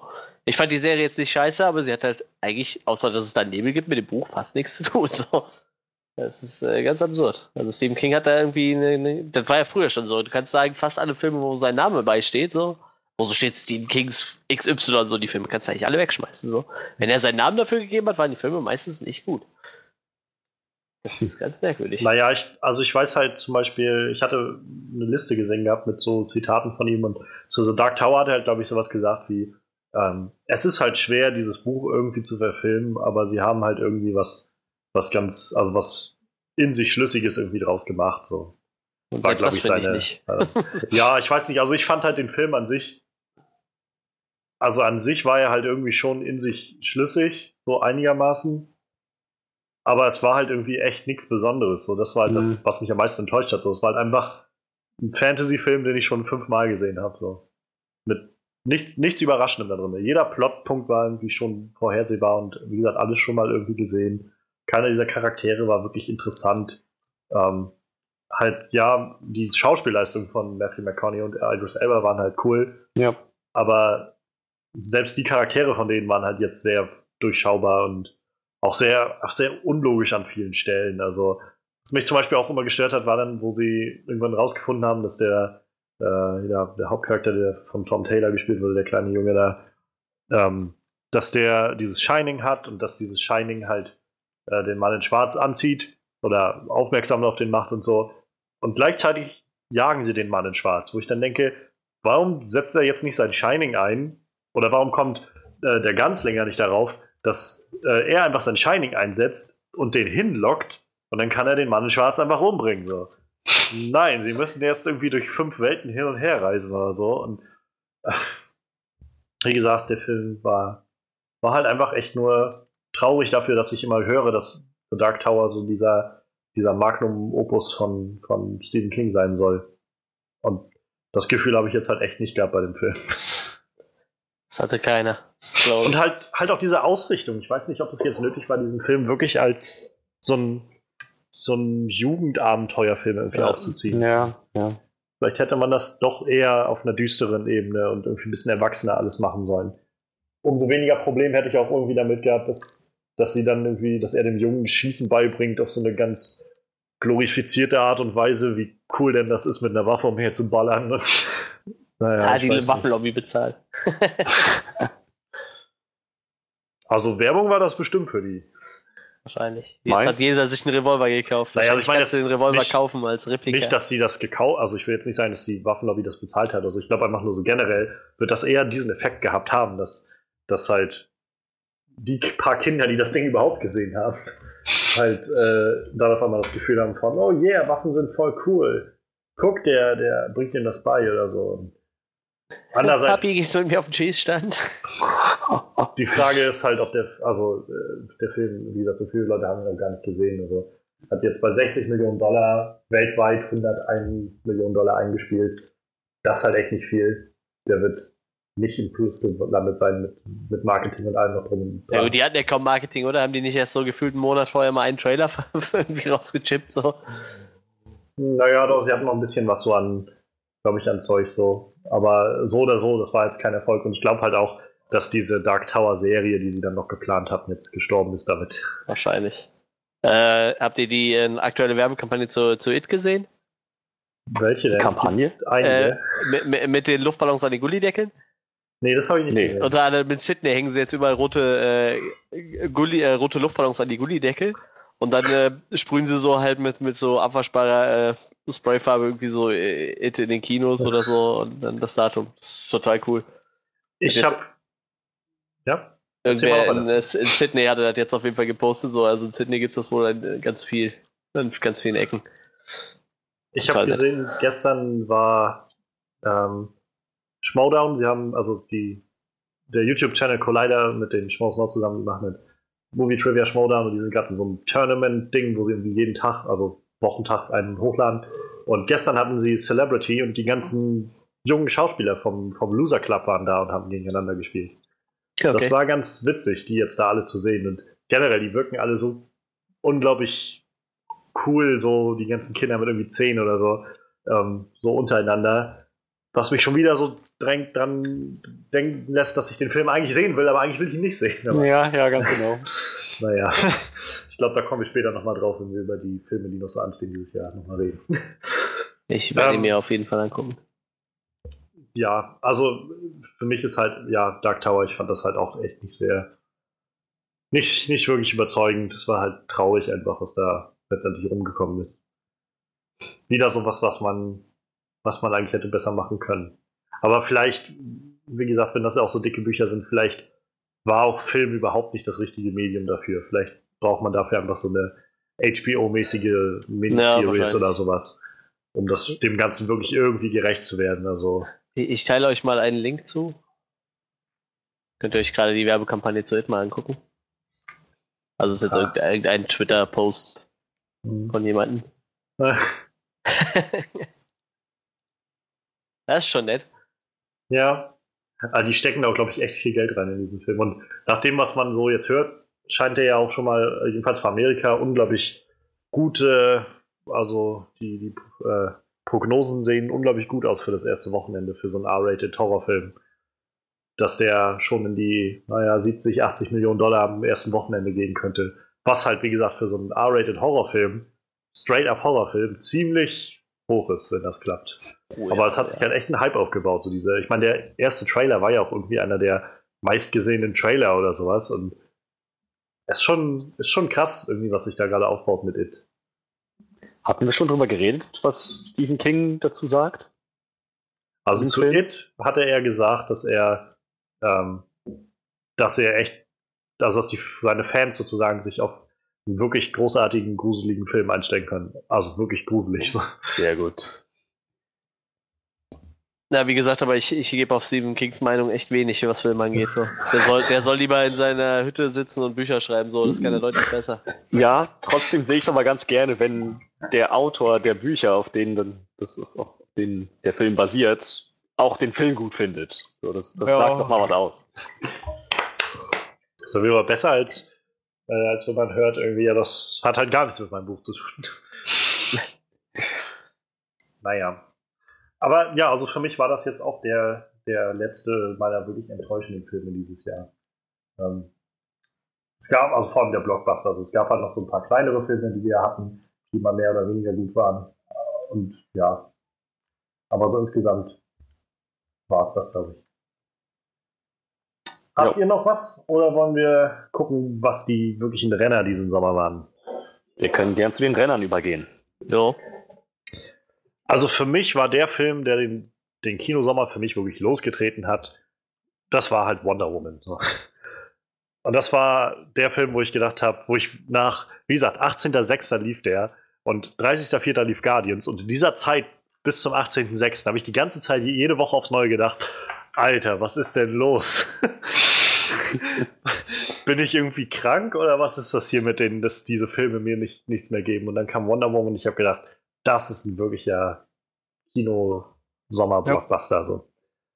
Und äh, ja, also ich meine, wir haben uns schon oft geäußert darüber, wie, also auch ich habe mich schon oft darüber geäußert, wie enttäuschend ich Batman wie Superman fand, wie schlecht ich wirklich Suicide Squad fand. Und wir haben oft genug darüber geredet, wie wenig Hoffnung wir eigentlich noch haben für all das, was im DC-Universum passiert. Weil es alles so willkürlich wirkt und so. Und Wonder Woman hat mir auf jeden Fall gezeigt, dass sie durchaus fähig sind, gute Filme zu machen.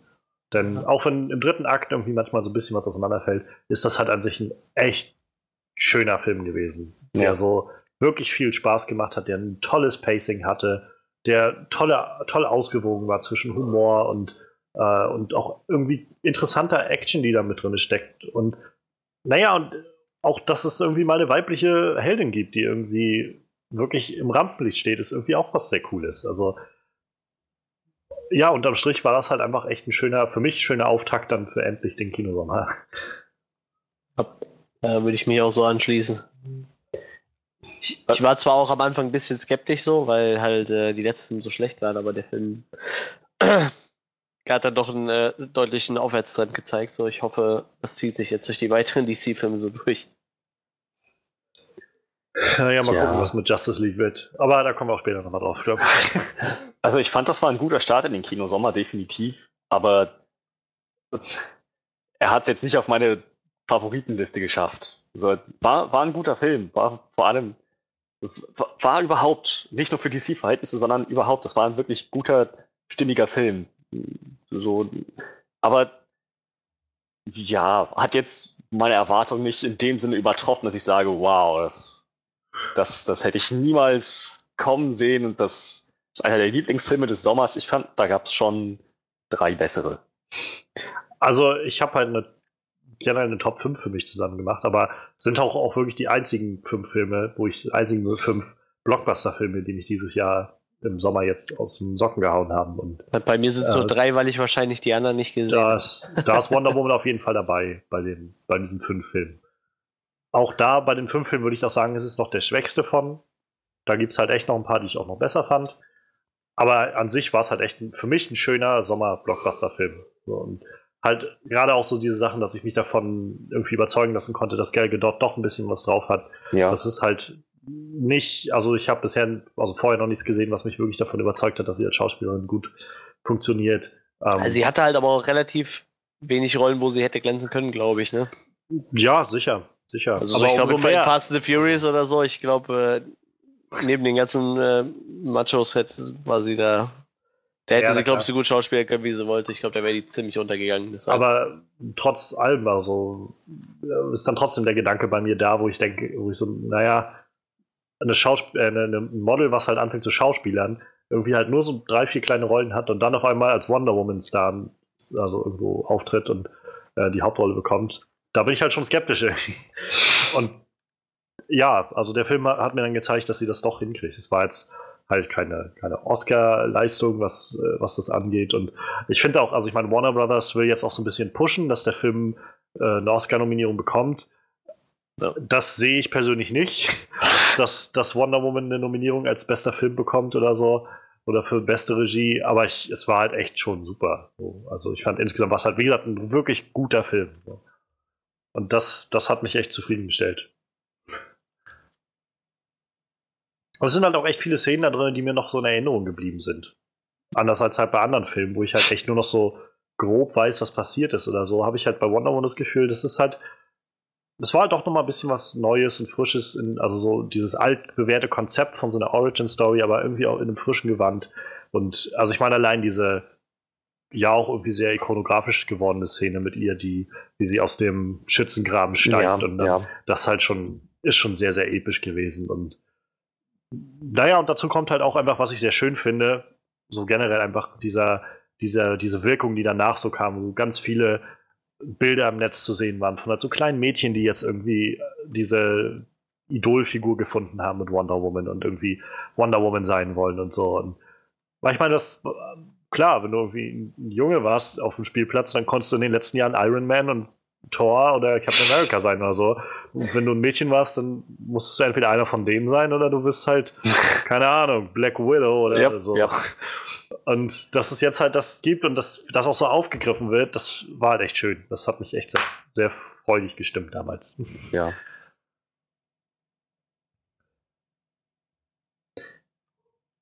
ja, also wenn ihr noch, ihr könnt gerne noch was hinzutragen, ihr könnt aber auch gerne sonst äh, mal vom Stapel lassen, was euch so noch äh, begeistert hat diesen Sommer. Das Problem ist, da ich nur äh, drei Filme habe und viele nicht gesehen habe, würde ich jetzt direkt schon relativ großen Sprung zu Spider-Man machen. Ich weiß nicht, ob du da dann, was hättest. Dann lass mich noch mal kurz wenigstens die Zahlen für Wonder Woman reinwerfen. Ja, okay. Denn der Film ist, glaube ich, so mit einer der erfolgreichsten diesen Sommer bisher. Ähm, 149 Millionen Dollar Budget angegeben bei Box Office Mojo. Momentan 813 Millionen Dollar weltweit eingespielt. Ähm, ist der erfolgreichste Film im DC äh, ja, Extended Universe ähm, deutlich vor, also nicht weltweit, Entschuldigung, nicht weltweit, noch nicht ganz, äh, aber jedenfalls was Amerika angeht, deutlich vor Batman wie Superman. Äh, und ja, also ich meine, das ist schon mal nicht schlecht. und der Film läuft vor allem in Amerika auch immer noch gut. Also ich meine, es ist jetzt natürlich gibt es noch viele andere Filme, aber er ist halt immer noch irgendwo dabei, dass jede Woche immer noch mal ein paar Leute reingehen und sich das angucken. Ist halt nicht so, dass, dass er jetzt gar nicht mehr, gar nichts mehr einspielt oder so. Immer noch auf Platz 12 zum Beispiel letztes Wochenende gewesen bei den äh, Wochenendeinnahmen in Amerika. Immer noch 2,4 Millionen Dollar. Also, und dafür, dass man, dass der Film irgendwie im, im Juli rauskam, das halt schon ein Stück, dass er immer noch läuft. Aber ja, soweit, äh, so gut. Ein, der nächste Film, der jetzt schon angerissen wurde, Manuel. Ja. Yep. Spider-Man wäre da bei mir der nächste. Ich, ich, wie gesagt, ich weiß nicht, ob ich dazwischen irgendwo einen Film verpasst habe, aber das wäre, glaube ich, bei mir so. Das war auch der, der nächste, nächste große Blockbuster, genau. Ja, ja. Und ja, ich, ich glaube, der hat uns ja alle relativ äh, begeistert, so, ne? Ich, jo, wenn, definitiv. Oh, ja. Podcast gesehen hatte, äh, gehört hat, Entschuldigung, sehen kann man die noch nicht, wer, wer ihn gehört hat, der wir wird schon gemerkt haben, dass wir alle relativ begeistert von dem Film waren. Endlich mal ein Spider-Man, der, glaube ich, so alle überzeugt hatte irgendwie. Ja, richtig. Sowohl vom Spider-Man-Darsteller als auch vom, vom Film an sich. Echt schön. Michael Keaton, sehr, sehr schöner Bösewicht. Hat echt oh, gut ja. abgeliefert. Tom Holland, sehr, sehr cool. Sehr, sehr cool abgeliefert. Der hat einen äh, sehr komischen, businessmäßigen Synchronsprecher. Aber das ist eine andere Geschichte. Den ich übrigens immer noch nicht geschrieben habe. Ich will den eigentlich auch gar nicht schreiben. Jetzt auch nicht mehr, weißt du? Nee, der, der, der, war schon so hardcore businessmäßig drauf, so dass ich eigentlich keinen Bock habe, mit dem zu schreiben, weil das wird dann auch so hardcore businessmäßig weitergehen, glaube ich. Jetzt hat er grade, hört er gerade in diese Episode einmal rein. ja, wenn er nicht so. Ja, das hat sich so dran erinnert und gedacht, irgendwie, da war doch was, ich, ich höre da mal kurz rein und dann ja, wenn, wenn, er nicht so businessmäßig drauf ist, dann wird er jetzt direkt einen Kommentar drunter schreiben und sagen, hey, ich bin gar nicht so drauf, Jungs, holt mich doch mal endlich in euren Podcast. naja, egal, egal. Ja. Ähm, wo war ich? Achso, Tom Holland, äh, Michael Keaton sehr cool abgeliefert. Der, der, Humor hat in dem Film halt total gestimmt, aber oh, ja. ich, ich finde, das wurde schon in Civil War relativ gut gespoilert, in welche Richtung es geht und ich fand es halt da auch schon sehr schön. Tony Stark relativ nett eingebaut. Ähm, hat mir auch ganz gut gefallen. Also ich war echt rund, rundum ziemlich zufrieden mit dem Film.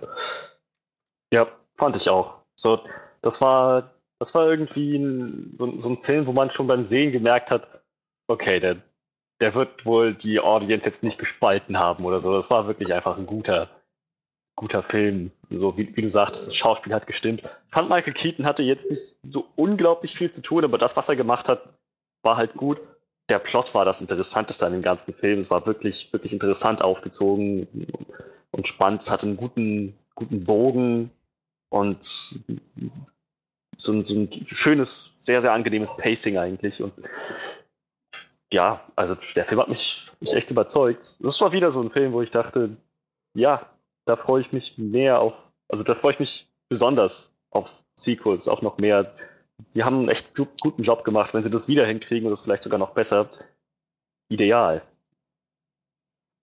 Ich fand halt gerade so schön, dass sie, dass sie so viel neu gemacht haben, irgendwie, so viel sich auch darauf konzentriert haben, Dinge zu tun, die wir halt noch nicht gesehen haben mit Spider-Man. Und also ich finde, das hat sich so ausgezahlt, weil so diese ganzen, dieses Ganze mit seinem neuen Anzug irgendwie, solche Sachen mal zu sehen, dass er damit halt um mehr probiert. Wir müssen uns halt nicht nochmal angucken, wie Onkel Ben stirbt und die Origin Story sehen oder sowas. Und halt auch so generell diese Verbindung zum MCU, dass er irgendwie gerne ein Avenger sein will. Das macht schon Sinn mit so einem Teenager-Jungen. Generell dieses ganze Coming-of-Age-Teenager-Setting war irgendwie sehr, sehr cool. Und ja, ihr habt es jetzt auch schon beide schon gesagt, dieser, der Humor ist halt so auf den Punkt genau gewesen in diesem Film halt so nichts reingezwungen, was ich halt bei Guardians manchmal so das Gefühl hatte, dass es jetzt gerade zu viel so, ach komm, jetzt machen wir noch mal einen Lacher so, sondern das war so genau richtig, dass es halt funktioniert hat und nicht zu viel war, aber immer witzig war. Und also für mich Michael Keaton auch also ich finde Tom Holland hat es auch super gemacht und ist doch wirklich gerade sehr noch einen Schritt nach vorne gekommen in Richtung mein Lieblings-Spider-Man. Ich meine, es ist immer noch Tobey Maguire, aber mhm. mal gucken, was in ein paar Filmen passiert, auch gerade nach äh, Infinity War oder so. Ähm, aber auch äh, gerade Michael Keaton ist so der Vulture, was sie da gemacht haben. Es war halt mal so was anderes als dieses, dieser typische Marvel-Bösewicht, den wir halt sonst immer so sehen. Ähm, für mich mit einer der besten Marvel-Villains, die wir bisher hatten. Und äh, also ich weiß halt noch, als ich aus dem Kino rauskam, ich hatte einfach nur ein breites Grinsen auf dem Gesicht, weil ich einfach echt eine richtig, richtig tolle Zeit mit dem Film hatte. Weil es ein richtig schöner, guter Marvel-Film war. Und das Schöne ist ja, dass das, also ist ja noch nicht mal der letzte dieses Jahr an Marvel-Filmen. Oh ähm, ja. Da kommt noch was. Da kommt aber, noch ein Sommerblockbuster hinterher im November, oder? Ja. Und dazu kommt halt dann aber auch so, so, so Kleinigkeiten, wie so der Soundtrack, der irgendwie echt super immer reingepasst hat in diesen Film. Ja. Und auch diese Balance, also so zwischen dann diesen Humor, aber auch trotzdem dieses, diese ernsten Momente auszukosten. Also eine der krassesten Szenen irgendwie in dem Film ist, finde ich, wenn, äh, wenn, wenn Peter alleine mit, ähm, mit halt Michael Keatons Charakter, mit dem Adrian, Tooms, Adrian hieß er. Adrian, ja. Glaube, ja. Äh, wo die beiden zusammen einfach im Auto saßen und er dann angefangen hat, also Adrian halt wusste, was mit ihm los ist und er angefangen hat mit ihm zu so eine eindringliche Szene irgendwie und oder halt andere auch, wo dann äh, wo Spidey dann bei, bei ihm in dieses Lager reinkommt, kurz so am Anfang des dritten Aktes und dieses Lager dann einstürzt und er halt liegt und eingeschüttet irgendwie unter diesen ganzen Balken und so weiter und und dieser Moment, wenn er einfach irgendwie da sitzt und so auch um Hilfe ruft und irgendwie nicht, äh, nicht mehr weiterkommt, so ungefähr. Und alles das hat so wieder das für mich so mit rausgehoben, auch, also hervorgehoben und umso mehr mir gezeigt, wie, wie schlecht ich dann doch eigentlich die Amazing Spider-Man-Filme fand. so, ich halt gedacht habe, also ich meine, Amazing Spider-Man-Film war irgendwie okay und zwei fand ja, ich halt echt nicht ja. gut. Und dieser Film hat mir noch mehr gezeigt, dass diese anderen Filme echt nichts gebracht haben, wirklich. Naja, also ich meine, momentan äh, steht der Film bei 747 Millionen Dollar weltweit eingespielt und äh, 175 Millionen Dollar Budget. Also ist auf jeden Fall ein ordentlicher Paycheck für, für Sony gewesen. Momentan ist er noch der, der also nur Spider Amazing Spider-Man 2 war weniger erfolgreich bisher. Dann kommt halt Spider-Man Homecoming äh, Amazing Spider-Man 1 hat noch so 10 Millionen Dollar mehr verdient. Ähm, könnte aber gut sein, dass Spider-Man Homecoming den noch einholt, denn wenn ich mich nicht täusche, ist der in China noch nicht angelaufen. Und äh, wenn der jetzt da, ich glaube, der läuft ja erst irgendwie Mitte September an oder so. Wenn der da anläuft, dann wird er sicherlich nochmal seine 10 Millionen einspielen, dass er dann auch den noch überholt und dann hat Sony vielleicht wenigstens noch die Bestätigung, dass ähm, dass der Film, dass sich dieser Deal mit Marvel gelohnt hat, weil ursprünglich war das ja ihr Ziel, als sie ihren Amazing Spider-Man abgesagt haben, damit das halt besser wird. Ähm, aber ich meine, andererseits merkt man halt dadurch auch immer noch, finde ich, dass, äh, dass das so ein bisschen nachwirkt. Und ich glaube auch viele Leute, so von den ganz normalen Casual-Kinogängern, die halt nicht so oft irgendwie im Kino sind, ähm, ich glaube, die haben das noch nicht so ganz, noch nicht alle ganz mitbekommen, dass das halt ein neuer Spider-Man ist und dass das alles ein bisschen anders läuft und so. Und äh, so ein bisschen dieser bittere Beigeschmack von Amazing Spider-Man immer noch da ist. Aber der wird doch wahrscheinlich allein schon von den Kritikerbewertungen deutlich besser aufgenommen ja, worden sein. Ne? Deutlich. Ja, ich glaube, der steht bei 90 Prozent oder sowas. Also er steht immer noch ziemlich gut da, 92 Prozent. Also ja. das ist halt schon echt gut bei 266 Bewertungen. Also 266 positiv, so 288 insgesamt. Wo stehen die anderen Spider-Man so? Weiß man das? Ich schau mal.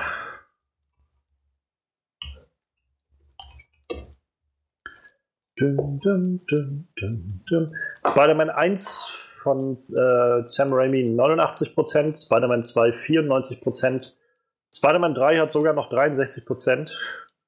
Äh, Amazing Spider-Man 72%, Amazing Spider-Man 2 52%. So, auf jeden Fall ein deutlicher Aufwärtstrend wieder. Ja, auf jeden Fall. Und ja, wie du schon, äh, schon sagst, Freddy, ich freue mich halt auch echt, da mehr von zu sehen. Also ähm, ich freue mich erstmal sehr, in Infinity War auch zu sehen nächstes Jahr. Ich glaube, das wird echt verdammt cool. ihn nochmal so mit den Avengers zusammen zu sehen und ähm, ohne jetzt das Ende von Amazing Spider-Man, äh, von Spider-Man Homecoming nochmal zu sehr irgendwie rauszukramen, aber wir haben ja da nochmal so ein kleines, kleines Schmankerl gesehen, was Tony ihm angeboten hat und äh, eventuell werden wir das dann auch nochmal zu Gesicht bekommen in Aktion. Ähm, ja, und also ich, ich freue mich einfach drauf. Es war halt einfach so eine tolle Erfahrung, irgendwie diesen Spider-Man zu sehen. Ich glaube halt, dass sie da echt eine coole Nummer draus machen können, so aus dem, was dann noch so kommt. Und ich hoffe, dass Sony den Deal noch fortführt mit Marvel und nochmal neu Oh ja, aufsetzt. ja. Es wäre schade, wenn sie jetzt nach dem zweiten oder dritten Spider-Man Homecoming dann sagen, nee, wir machen jetzt einfach unsere Filme wieder alleine. So. Zutrauen würde ich es ihnen fast, aber. naja. Ja, äh, Freddy, wie sieht's denn bei dir aus? Was hast du denn noch so auf der, auf der Liste dieses Jahr? Also Amazing Spider-Man 2 hatten wir gerade eben schon. Spider-Man Homecoming. Ja, ja. Spider-Man Homecoming natürlich. Spider-Man Homecoming hatten wir gerade eben schon. Und ja, bei mir hat es auch Dunkirk auf die Liste geschafft. Oh ja. Das war so ein intensiver Film. So wieder halt dieser Christopher Nolan Realismus da drin, alles sehr am Boden geblieben, alles sehr nah an den Menschen und diese Perspektiven, die da gezeigt wurden, so die Charaktere, die verarbeitet wurden, es war halt, es war alles sehr, sehr gut aufgezogen. Wieder ein bisschen diese, dass das Christopher Nolan mit der, mit der, mit der Zeit so ein bisschen rumspielt, mit den Timelines. Und manchmal habe ich auch ein bisschen Überblick verloren, aber insgesamt fand ich, hat ihm das überhaupt keinen Abriss getan. Es war ein sehr, sehr intensives Kriegsdrama, wo man auch echt mitgefiebert hat. Es war auch relativ untypisch als Film. Es hatte nicht so eine typische Spannungskurve, sondern es, es war einfach immer so Spannung in der Luft. Es war immer irgendwie ein Konflikt, immer lauerte irgendwo Gefahr. Und es war, wie, wie gesagt, alles sehr, sehr nah an den Menschen. Also man hat sich gefühlt, man hat sich, ja, doch, man hat sich gefühlt wie mittendrin. Und ich denke, das, das war auch das Ziel, das hat er auch erreicht. Unheimlich gut. Tick, tack, tick, tack, tick, tack, tick, Yep. tack, tick, tick, tick, tack. Also, ich meine, wir reden ja, wenn wir persönlich bei uns hier so in der Gruppe äh, in unserem Podcast drüber reden, über große Filmemacher und äh, interessante Regisseure und so, ich glaube, jeder von uns hat da irgendwo Christopher Nolan recht weit oben Ja. als die wirklich einflussreichen großen Regisseure heutzutage.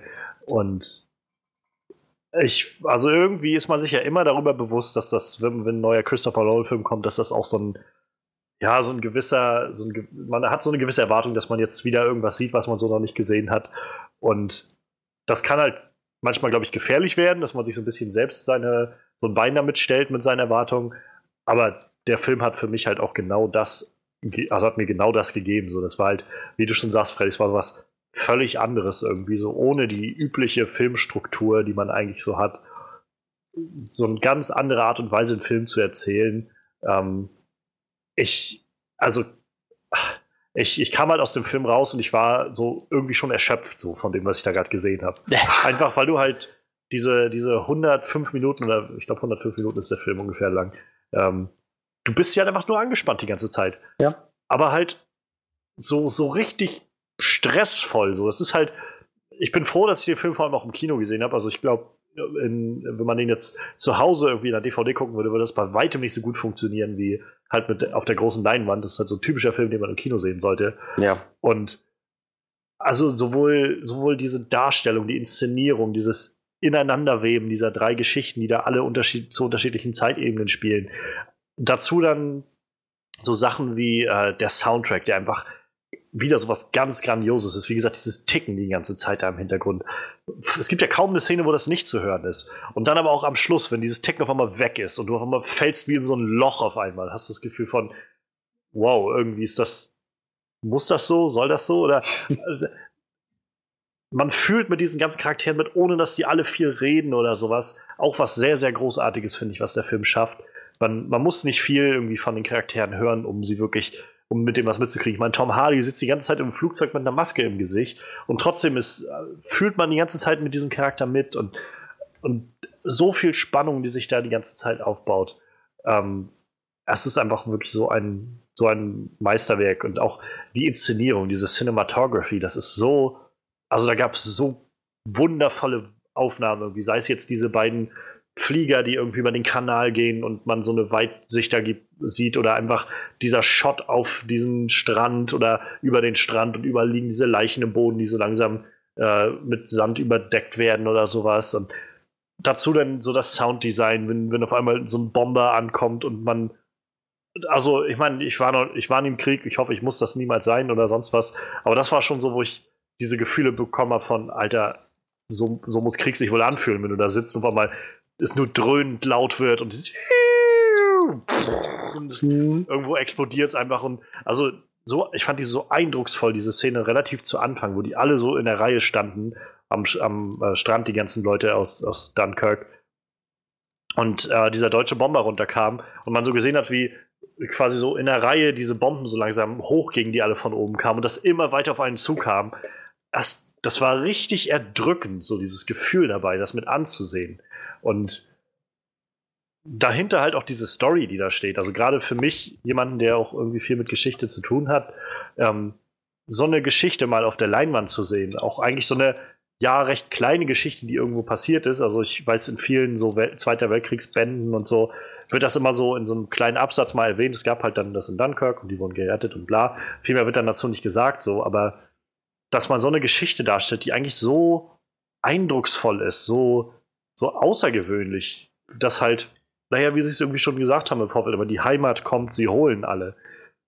Dass diese ganzen zivilen Boote alle darüber gefahren sind und über 300.000 Mann da gerettet haben es ist einfach, es ist einfach grandios. Also es ist einfach ganz, ganz grandioses Kino. Und ich glaube ganz ehrlich, dass in äh, gerade Kriegsfilme, das war ein großer Schritt nach vorne, oder was ist Schritt nach vorne, aber ein großer Meilenstein irgendwie.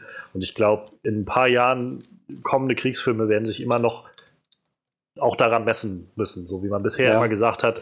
Das war halt bei äh, Soldat James Ryan irgendwie besser oder wie bei der Soldat James Ryan. Ich glaube, so wird man demnächst irgendwie auch sagen, diese, diese Luftschlacht war wie bei Dunkirk oder eben nicht wie bei Dunkirk oder sowas.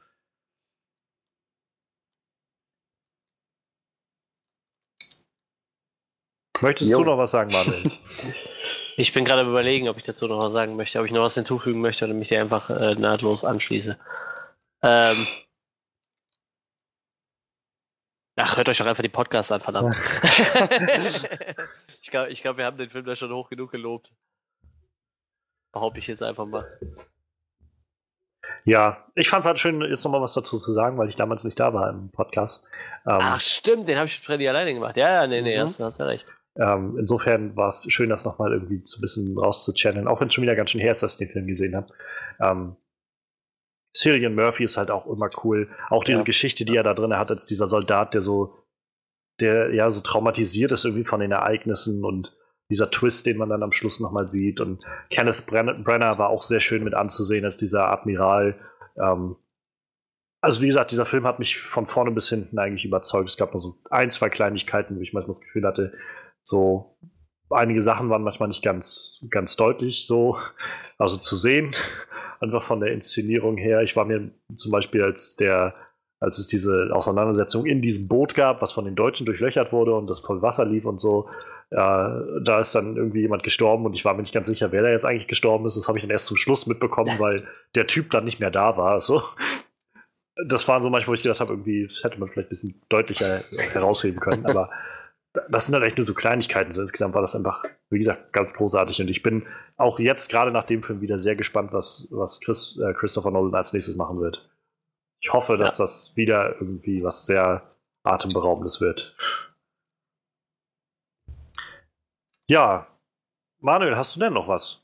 Oder? Nee, tatsächlich nicht, weil ich war danach das, nämlich nicht mehr da. Das habe ich mich, äh, habe ich gerade auch so gedacht, weil, also ich habe noch zwei Filme, von denen ich weiß, dass du die nämlich nicht gesehen hast. Ja, eben deshalb. Also tatsächlich war äh, der Dark Tower der letzte, den ich im Kino gesehen habe. Glaube ich. Oder haben wir danach noch was? Nee, ich glaube nicht. Nee, ich glaube, also wir haben danach noch Atomic Blonde geguckt zum Beispiel. Ja, ja, den habe ich nicht gesehen. Wie war der? Wie fandet ihr den? Mal so kurz. Ich weiß nicht, der ist ja dann quasi auch der noch so war. Der war in Ordnung. Also ist, ist sehenswert so. Ich, ich für mich so grandiose Action, bisschen an den Charakteren und der Story gespart. ähm, aber lohnt sich auf jeden Fall mal gesehen zu haben, finde ich. Also im Vergleich zu John Wick, damit wird er gerne gleichgesetzt, glaube ich, nee, dieser also Team so dahinter. gut fand ich ihn nicht. So. Also, Nee. Also die Action war halt wirklich fantastisch. Ich fand, die hat auch John Wick übertroffen, aber bei John Wick hat, war, war der Plot irgendwie stimmiger, geradliniger. Ja, aber dieses äh, hm, Assassinen-Franchise, nee, dieses Kopfgeldjäger-Franchise da drumherum, äh, nicht Franchise, diese Kopfgeldjäger-Gilde drumherum, die ist einfach viel zu cool. ja, ich habe den aber tatsächlich noch auf der Liste. Ich muss noch einiges nachholen, tatsächlich. Aus dem Urlaub gleich wieder in die Arbeit. Ja, nützt ja nichts. Ich war ja auch äh, drei Wochen un unfreiwillig ausgeschaltet, weil ich kein Auto hatte. So. Ja. Dann, äh, ich habe so eine, also ich denke mal, du hast noch was, Freddy? Ja, Ich eigentlich hab- ziemlich passend. Ja. Ich habe ich hab eine Ahnung, aber äh, ich, damit wir vielleicht zusammen mit einem Film abschließen können, möchte ich vielleicht noch einen reinwerfen, den du, okay. glaube ich, nicht gesehen hast. Und zwar, für mich war auch äh, War for the Planet of the Apes noch einer der. Ja, Großen- auf der Liste. Oh, den äh, habe ich gesehen. Den hast du gesehen? Ja, darüber haben nicht. wir nur nicht podcasten können, Ah, weil irgendwas schiefgelaufen ist. Aber ich war bereit, nach, nachdem ich den Film gesehen habe, was aufzunehmen und euch zu schicken. ah, ah, das, ich das nicht. Ich was dachte- schiefgelaufen war, war, dass ich nie ins Kino konnte und Johannes den nicht alleine machen wollte. Das war ja, damals genau. schiefgelaufen. Irgendwie, Ja, also wir hatten halt nicht drüber geredet, wir hatten auch im Podcast nicht drüber geredet, so deshalb. Ja. Ähm, aber ne gut, dann, dann reden wir auch da gerne noch drüber. Dann. Äh, ich dachte, den hättest du nicht gesehen. Ähm, nee, also in der, in der chronologischen Reihenfolge gab es danach noch einen anderen Film, der noch rauskam. Also nach, nach Dunkirk, meine ich, den wir gesehen haben. Ja, dann Und du möchtest den einwerfen, weil du glaubst, es ist nicht der, mit dem ich aufhören will? Also, naja, wenn du beide Filme gesehen hast, die ich jetzt noch hier auf meiner Liste habe, dann können wir die in der Reihenfolge durchgehen. Ich dachte nur, dass du War for the Planet of the Apes nicht gesehen hast, dann hätte ich den jetzt so zwischengeschoben und dann hätten wir über den letzten Film, von dem ich so gedacht habe, dass der wahrscheinlich auf deiner Liste ist, nochmal zusammenreden können. Aber wenn wir sowieso über alle zusammenreden, Also, nee, lass ruhig erstmal über War for the Planet of the Apes reden und dann heben Okay. wir uns das Beste für den Schluss auf. okay. Also, ich bin, ich bin ein großer Fan von dem Apes-Franchise. Also, ich finde, äh, der, der, ich habe die originalen Filme nicht gesehen. Ich glaube, den ersten habe ich mal irgendwann gesehen, also den ursprünglichen Planet of the Apes.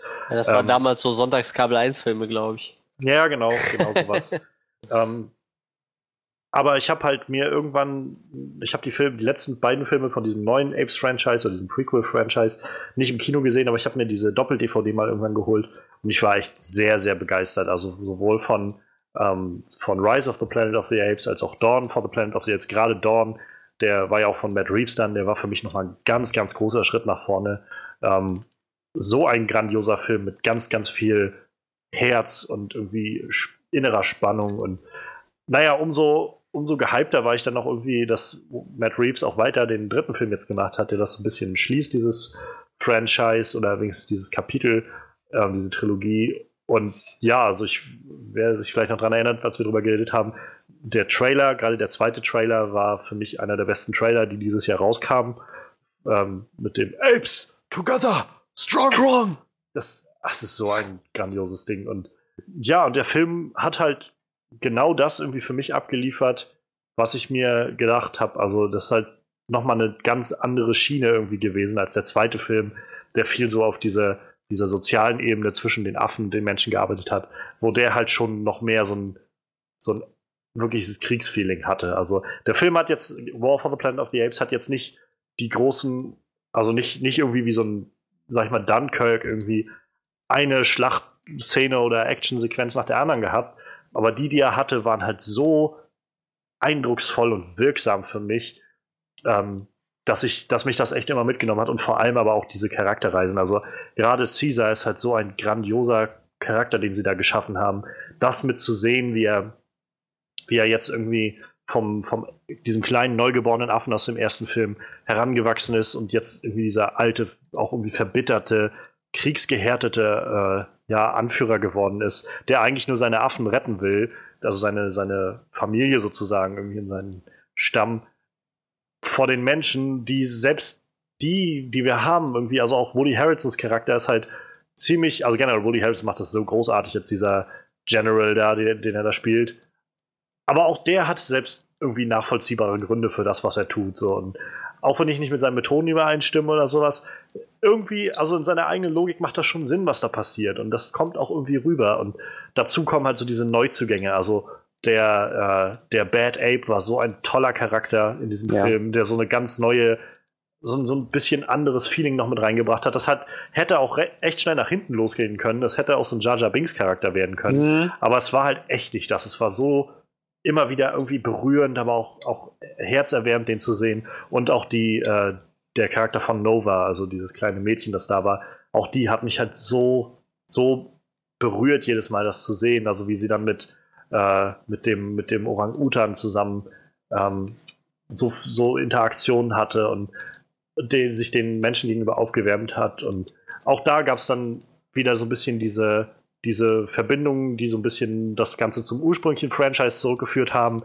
wie das dann gekommen ist, dass die Menschen wieder wie, naja, wie halt so ein bisschen Steinzeitmenschen leben und all das irgendwie war in einer interessanten Story reingepackt, die wirklich sehr, sehr spannungsgeladen war und irgendwie auch ein zufriedenstellendes Ende hatte. Also für mich war das wirklich ein toller Abschluss dieser Trilogie. Er war halt nicht, nicht ganz so gut wie, wie der zweite Film für mich, aber trotzdem wirklich, wirklich guter Film. Und ich, also ich weiß, äh, ich habe auch kaum, kaum Bedenken jetzt, was den Batman-Film angeht, weil ich glaube, dass Matt Reeves da wirklich eine ganz, ganz tolle Geschichte zusammenzaubern wird und inszenieren wird. Ja, also war ein, war ein wirklich, wirklich guter Film. So, ich fand, ja, ich, ich fange erstmal mit dem an, was mir wirklich, wirklich gut gefallen hat. So, die Charaktere waren halt echt stark. Ich habe ja noch mal die, wir haben ja noch mal die beiden ersten Filme im Verband geschaut, Johannes, und ähm, gerade mit dem Hintergrund dann in ähm, War for the Planet of the Apes reinzugehen, das war schon alles sehr, sehr großer, stimmiger Handlungsbogen. So, das ist mit, gerade wie du sagtest, mit Caesar, der jetzt auch langsam so seine Narben davon getragen hat und mit seinen Erfahrungen irgendwie umgehen muss. Und der, der dann auch bereit ist, was zu opfern und viel zu opfern für, für seine Affen. Trotzdem aber auch die Menschen völlig nachvollziehbar. Was, mich, was mir in dem Film besonders gut gefallen hat, war, wie so diese Linie zwischen Mensch und Tier, ja. zwischen zivilisiert und wild immer weiter verschwommen ist. Also auch die Menschen haben ja ihre Kampfschreie gehabt, die schon ja. ziemlich tierisch wirkten und auf der anderen Seite die Affen, die auch schon sehr menschlich gehandelt haben. Oh, diese äh, ganze Sequenz, wo sie nachher den Affenstamm festgenommen haben und wie in, diesem Arbeitslager führen ja. und so, das ist echt, wo du so merkst, irgendwie, irgendwie verschwimmen hier echt die Grenzen zwischen Mensch und Tier und also das hat mich echt mitgenommen, als ich das gesehen habe. Ja, fand ich auch. Das, das haben sie halt sehr, sehr, sehr gut hingekriegt und auch die Story, der, der Plot hat sehr bewegend, alles mit einem drum und dran. Das Pacing meiner Meinung nach hätte vielleicht ein bisschen besser sein können, aber war jetzt auch nicht weiter schlimm. So, das war halt, hat so ein bisschen fluktuiert. Manchmal haben sich Szenen sehr in die Länge gezogen und manchmal ist dann sehr viel wieder sehr dicht schnell auf einmal passiert, aber an sich war das jetzt nicht weiter problematisch. So der Film war wirklich toll. Ja, also ich stimme dir auch zu. So generell vom, das sind so die Kleinigkeiten, wo ich sage, der Film war nicht ganz so gut wie der letzte Film. So zehn Minuten weniger hatten dem Film auch noch gut getan.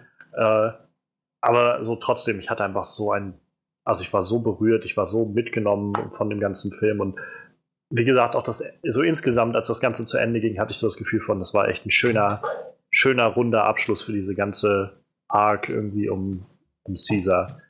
Und also meinetwegen kann diese Trilogie auch wirklich so stehen bleiben. Ich brauche da nicht noch mehr Filme. Und ja. also so generell, es wird, glaube ich, schwer, für mein Empfinden, noch einen, äh, noch eine andere Trilogie zu, also noch viele Trilogien zu finden, die wirklich so eine Qualität haben. Ähm, ich, also, mir fallen jetzt nicht so, so der Herr der Ringe ist halt noch eine wirklich großartige Trilogie und Star Wars, die ursprüngliche Trilogie, ist halt auch ziemlich gut. Aber ansonsten find mal irgendwie eine Trilogie, wo die drei Filme wirklich alle so eine wirklich gute Qualität haben wie hier. Das ist schon echt herausragend. Aber dann äh, lass, uns, lass uns noch zum letzten Film übergehen, den ich sogar zweimal gesehen habe diesen Sommer. Das so, also es ist, glaube ich, noch nicht mein, ist nicht, glaube ich, nicht mein Lieblingsfilm dieses Jahr, aber es ist auf jeden Fall mein Lieblings- so Sommer-Blockbuster, weil das ist genau dieses Feeling von, den kann ich auch zweimal nochmal gucken und habe trotzdem noch eine richtig geile Zeit dabei. Und ja, ich höre den Soundtrack gerade rauf und runter. ja, dann reden wir tatsächlich vom selben Film. Ja, das hatte ich jetzt mal gehofft, dass wir beide von Baby Driver nämlich reden. Yeah.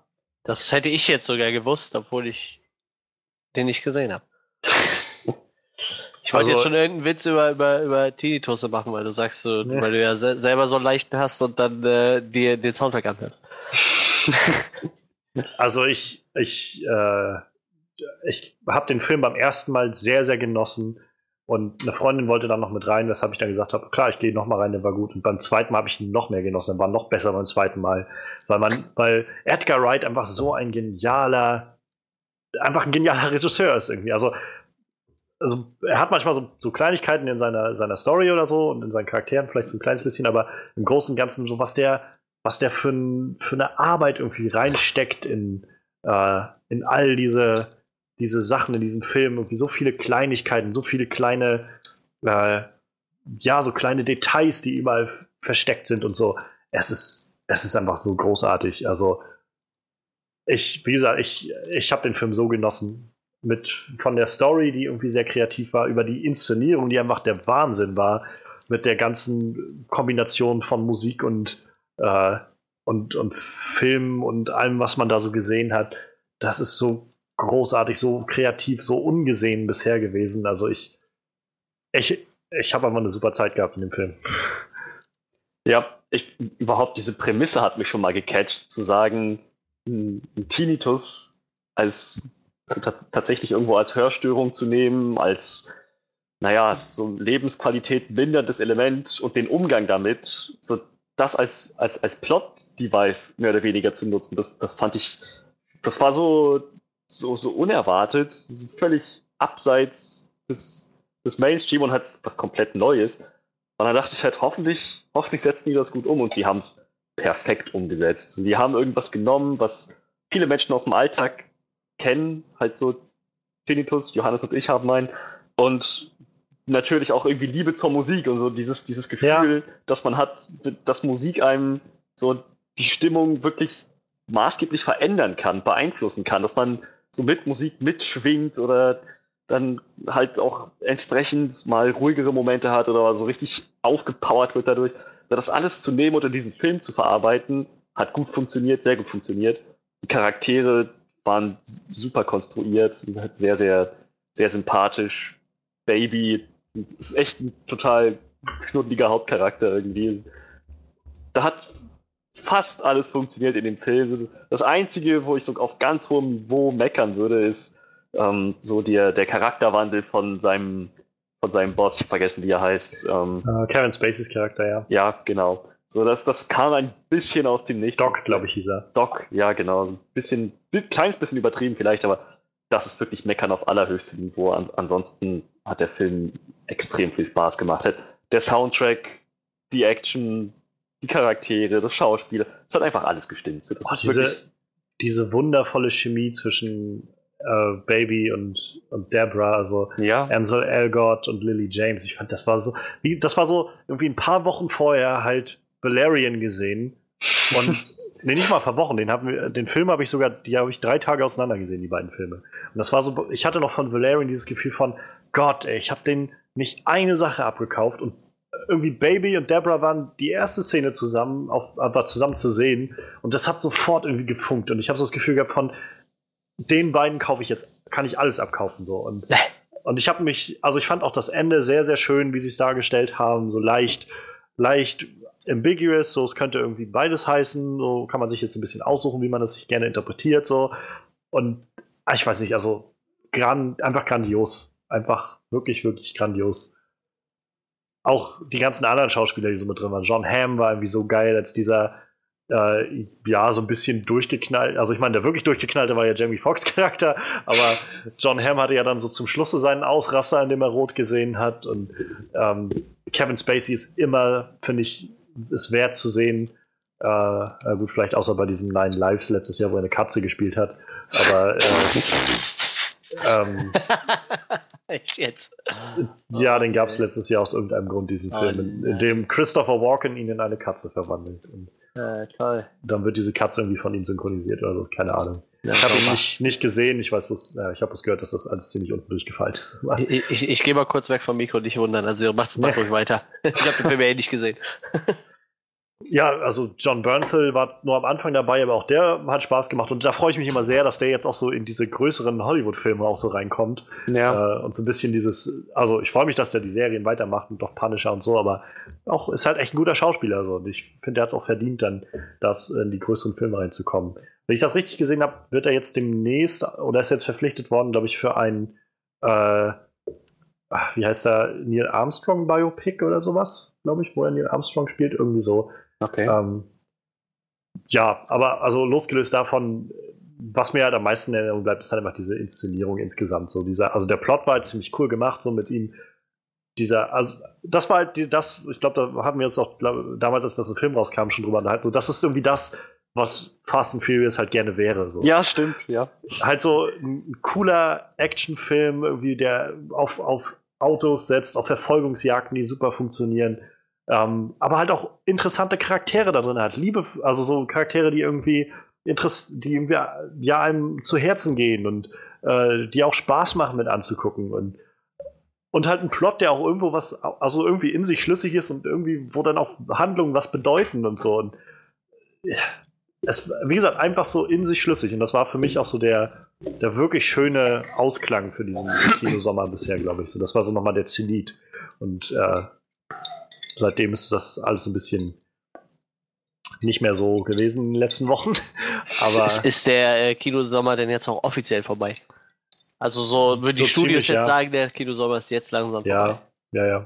Also jetzt im September schon so ziemlich auf jeden Fall. Wir haben jetzt ja auch kaum noch große Blockbuster, bis nachher halt im Winter noch mal ein bisschen was kommt.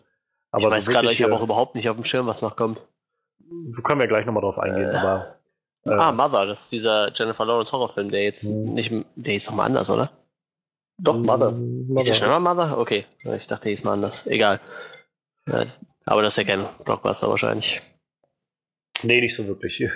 Aber ja, also so generell, ich kann nochmal sagen, also Baby Driver war halt so ein toller Film. Wie gesagt, gerade beim zweiten Gucken, ähm, Edgar Wright hat so viele kleine Details da überall reingeschmissen. Das ist so cool. Also äh, die Anfangsszene ist schon mal richtig geil, dieser, dieser äh, Banküberfall, der da durchgeführt wird. Und eigentlich sehen wir ja letztendlich die Überfälle an sich nie. Wir sehen ja immer bloß so alles aus Babys Perspektive, ja. wie er halt in seinem Auto sitzt und so oder zu seiner Musik abgeht. Und diese Szene ist schon mal absoluter Hammer. Ähm, und danach gibt es dann halt eine Szene, wo wir so ein bisschen sehen, wie Baby halt in seinem Alltag mit der Musik umgeht, wo er dann rausgeht zum Kaffee holen und äh, ja, dann irgendwie durch die Straße geht, alles in einen Shot, ein, einfach so ein One-Shot, der ihm, ihm hinterhergeht. Und wie er dann tanzt zu der Musik, die er hört und singt. Und im Prinzip ist die ganze Zeit irgendwo im Hintergrund immer der Sound, also der, der Songtext von dem, von dem Lied, was er gerade hört, versteckt. Also es ist, es ist so kreativ, das ist mir echt beim zweiten Mal erst aufgefallen. Irgendwie so zur Hälfte des Songs habe ich dann gesagt, mal, da steht jetzt irgendwie immer Soul oder so da hinten auf, auf die Hauswand gesprayt. Und dann, äh, ja, irgendwie kommt in der Textzeile auch irgendwie dann Baba Soul oder sowas und dann geht's halt weiter. Und dann findest du überall die nächsten Wörter irgendwo. Und dann irgendwann findest, siehst du dann in den äh, Markisen von den Ständen, die da sind, stehen dann auch irgendwie Wörter drin, die jetzt gerade im Song passieren oder sowas. Und wie gesagt, solche Kleinigkeiten, wo ich immer denke, ach, so, da ist jemand, der hat echt Liebe für dieses Ding. Der hat einfach so viel Arbeit da reingesteckt. Und naja, so ein bisschen habe ich dann auch gedacht, ich glaube, da hatten wir uns auch damals schon drüber unterhalten, es wäre interessant gewesen, Edgar Wrights Ant-Man zu sehen. äh, einfach, da der auch ja schon mal Jahre dann auch da reingesteckt hat, das ist ja dann nichts geworden, so wirklich. Aber andererseits hat er halt, dadurch, dass er Ant-Man nicht gemacht hat, jetzt Baby Driver gemacht und ach, bin ich froh darüber. also, ja, ja, das war ein toller Film. Und es ist auch der erfolgreichste Film bisher von Edgar Wright. Also er hat 34 Millionen Dollar gekostet und bisher 208 Millionen Dollar weltweit eingespielt.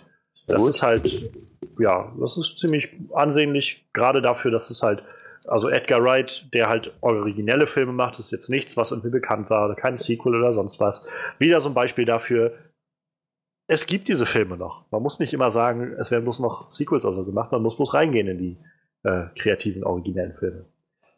Und ja, Gott sei Dank haben das die Leute gemacht. Ich habe gerade mal so seine Filmografie durchgeguckt. Also die Filme, die ich von ihm gesehen habe, die fand ich auch echt alle ziemlich gut. Ich fand sogar ja. Scott Pilgrim gut. Den fanden nicht so viele gut, glaube ich, aber ich fand den gut. Ah, ich, fand, ich finde Scott Pilgrim ist ein großartiger Film. Ah, nee, der hat eigentlich nur schlecht eingespielt, ne? War gar nicht so, dass er so schlecht war. Die haben, ich glaube, fast, ne?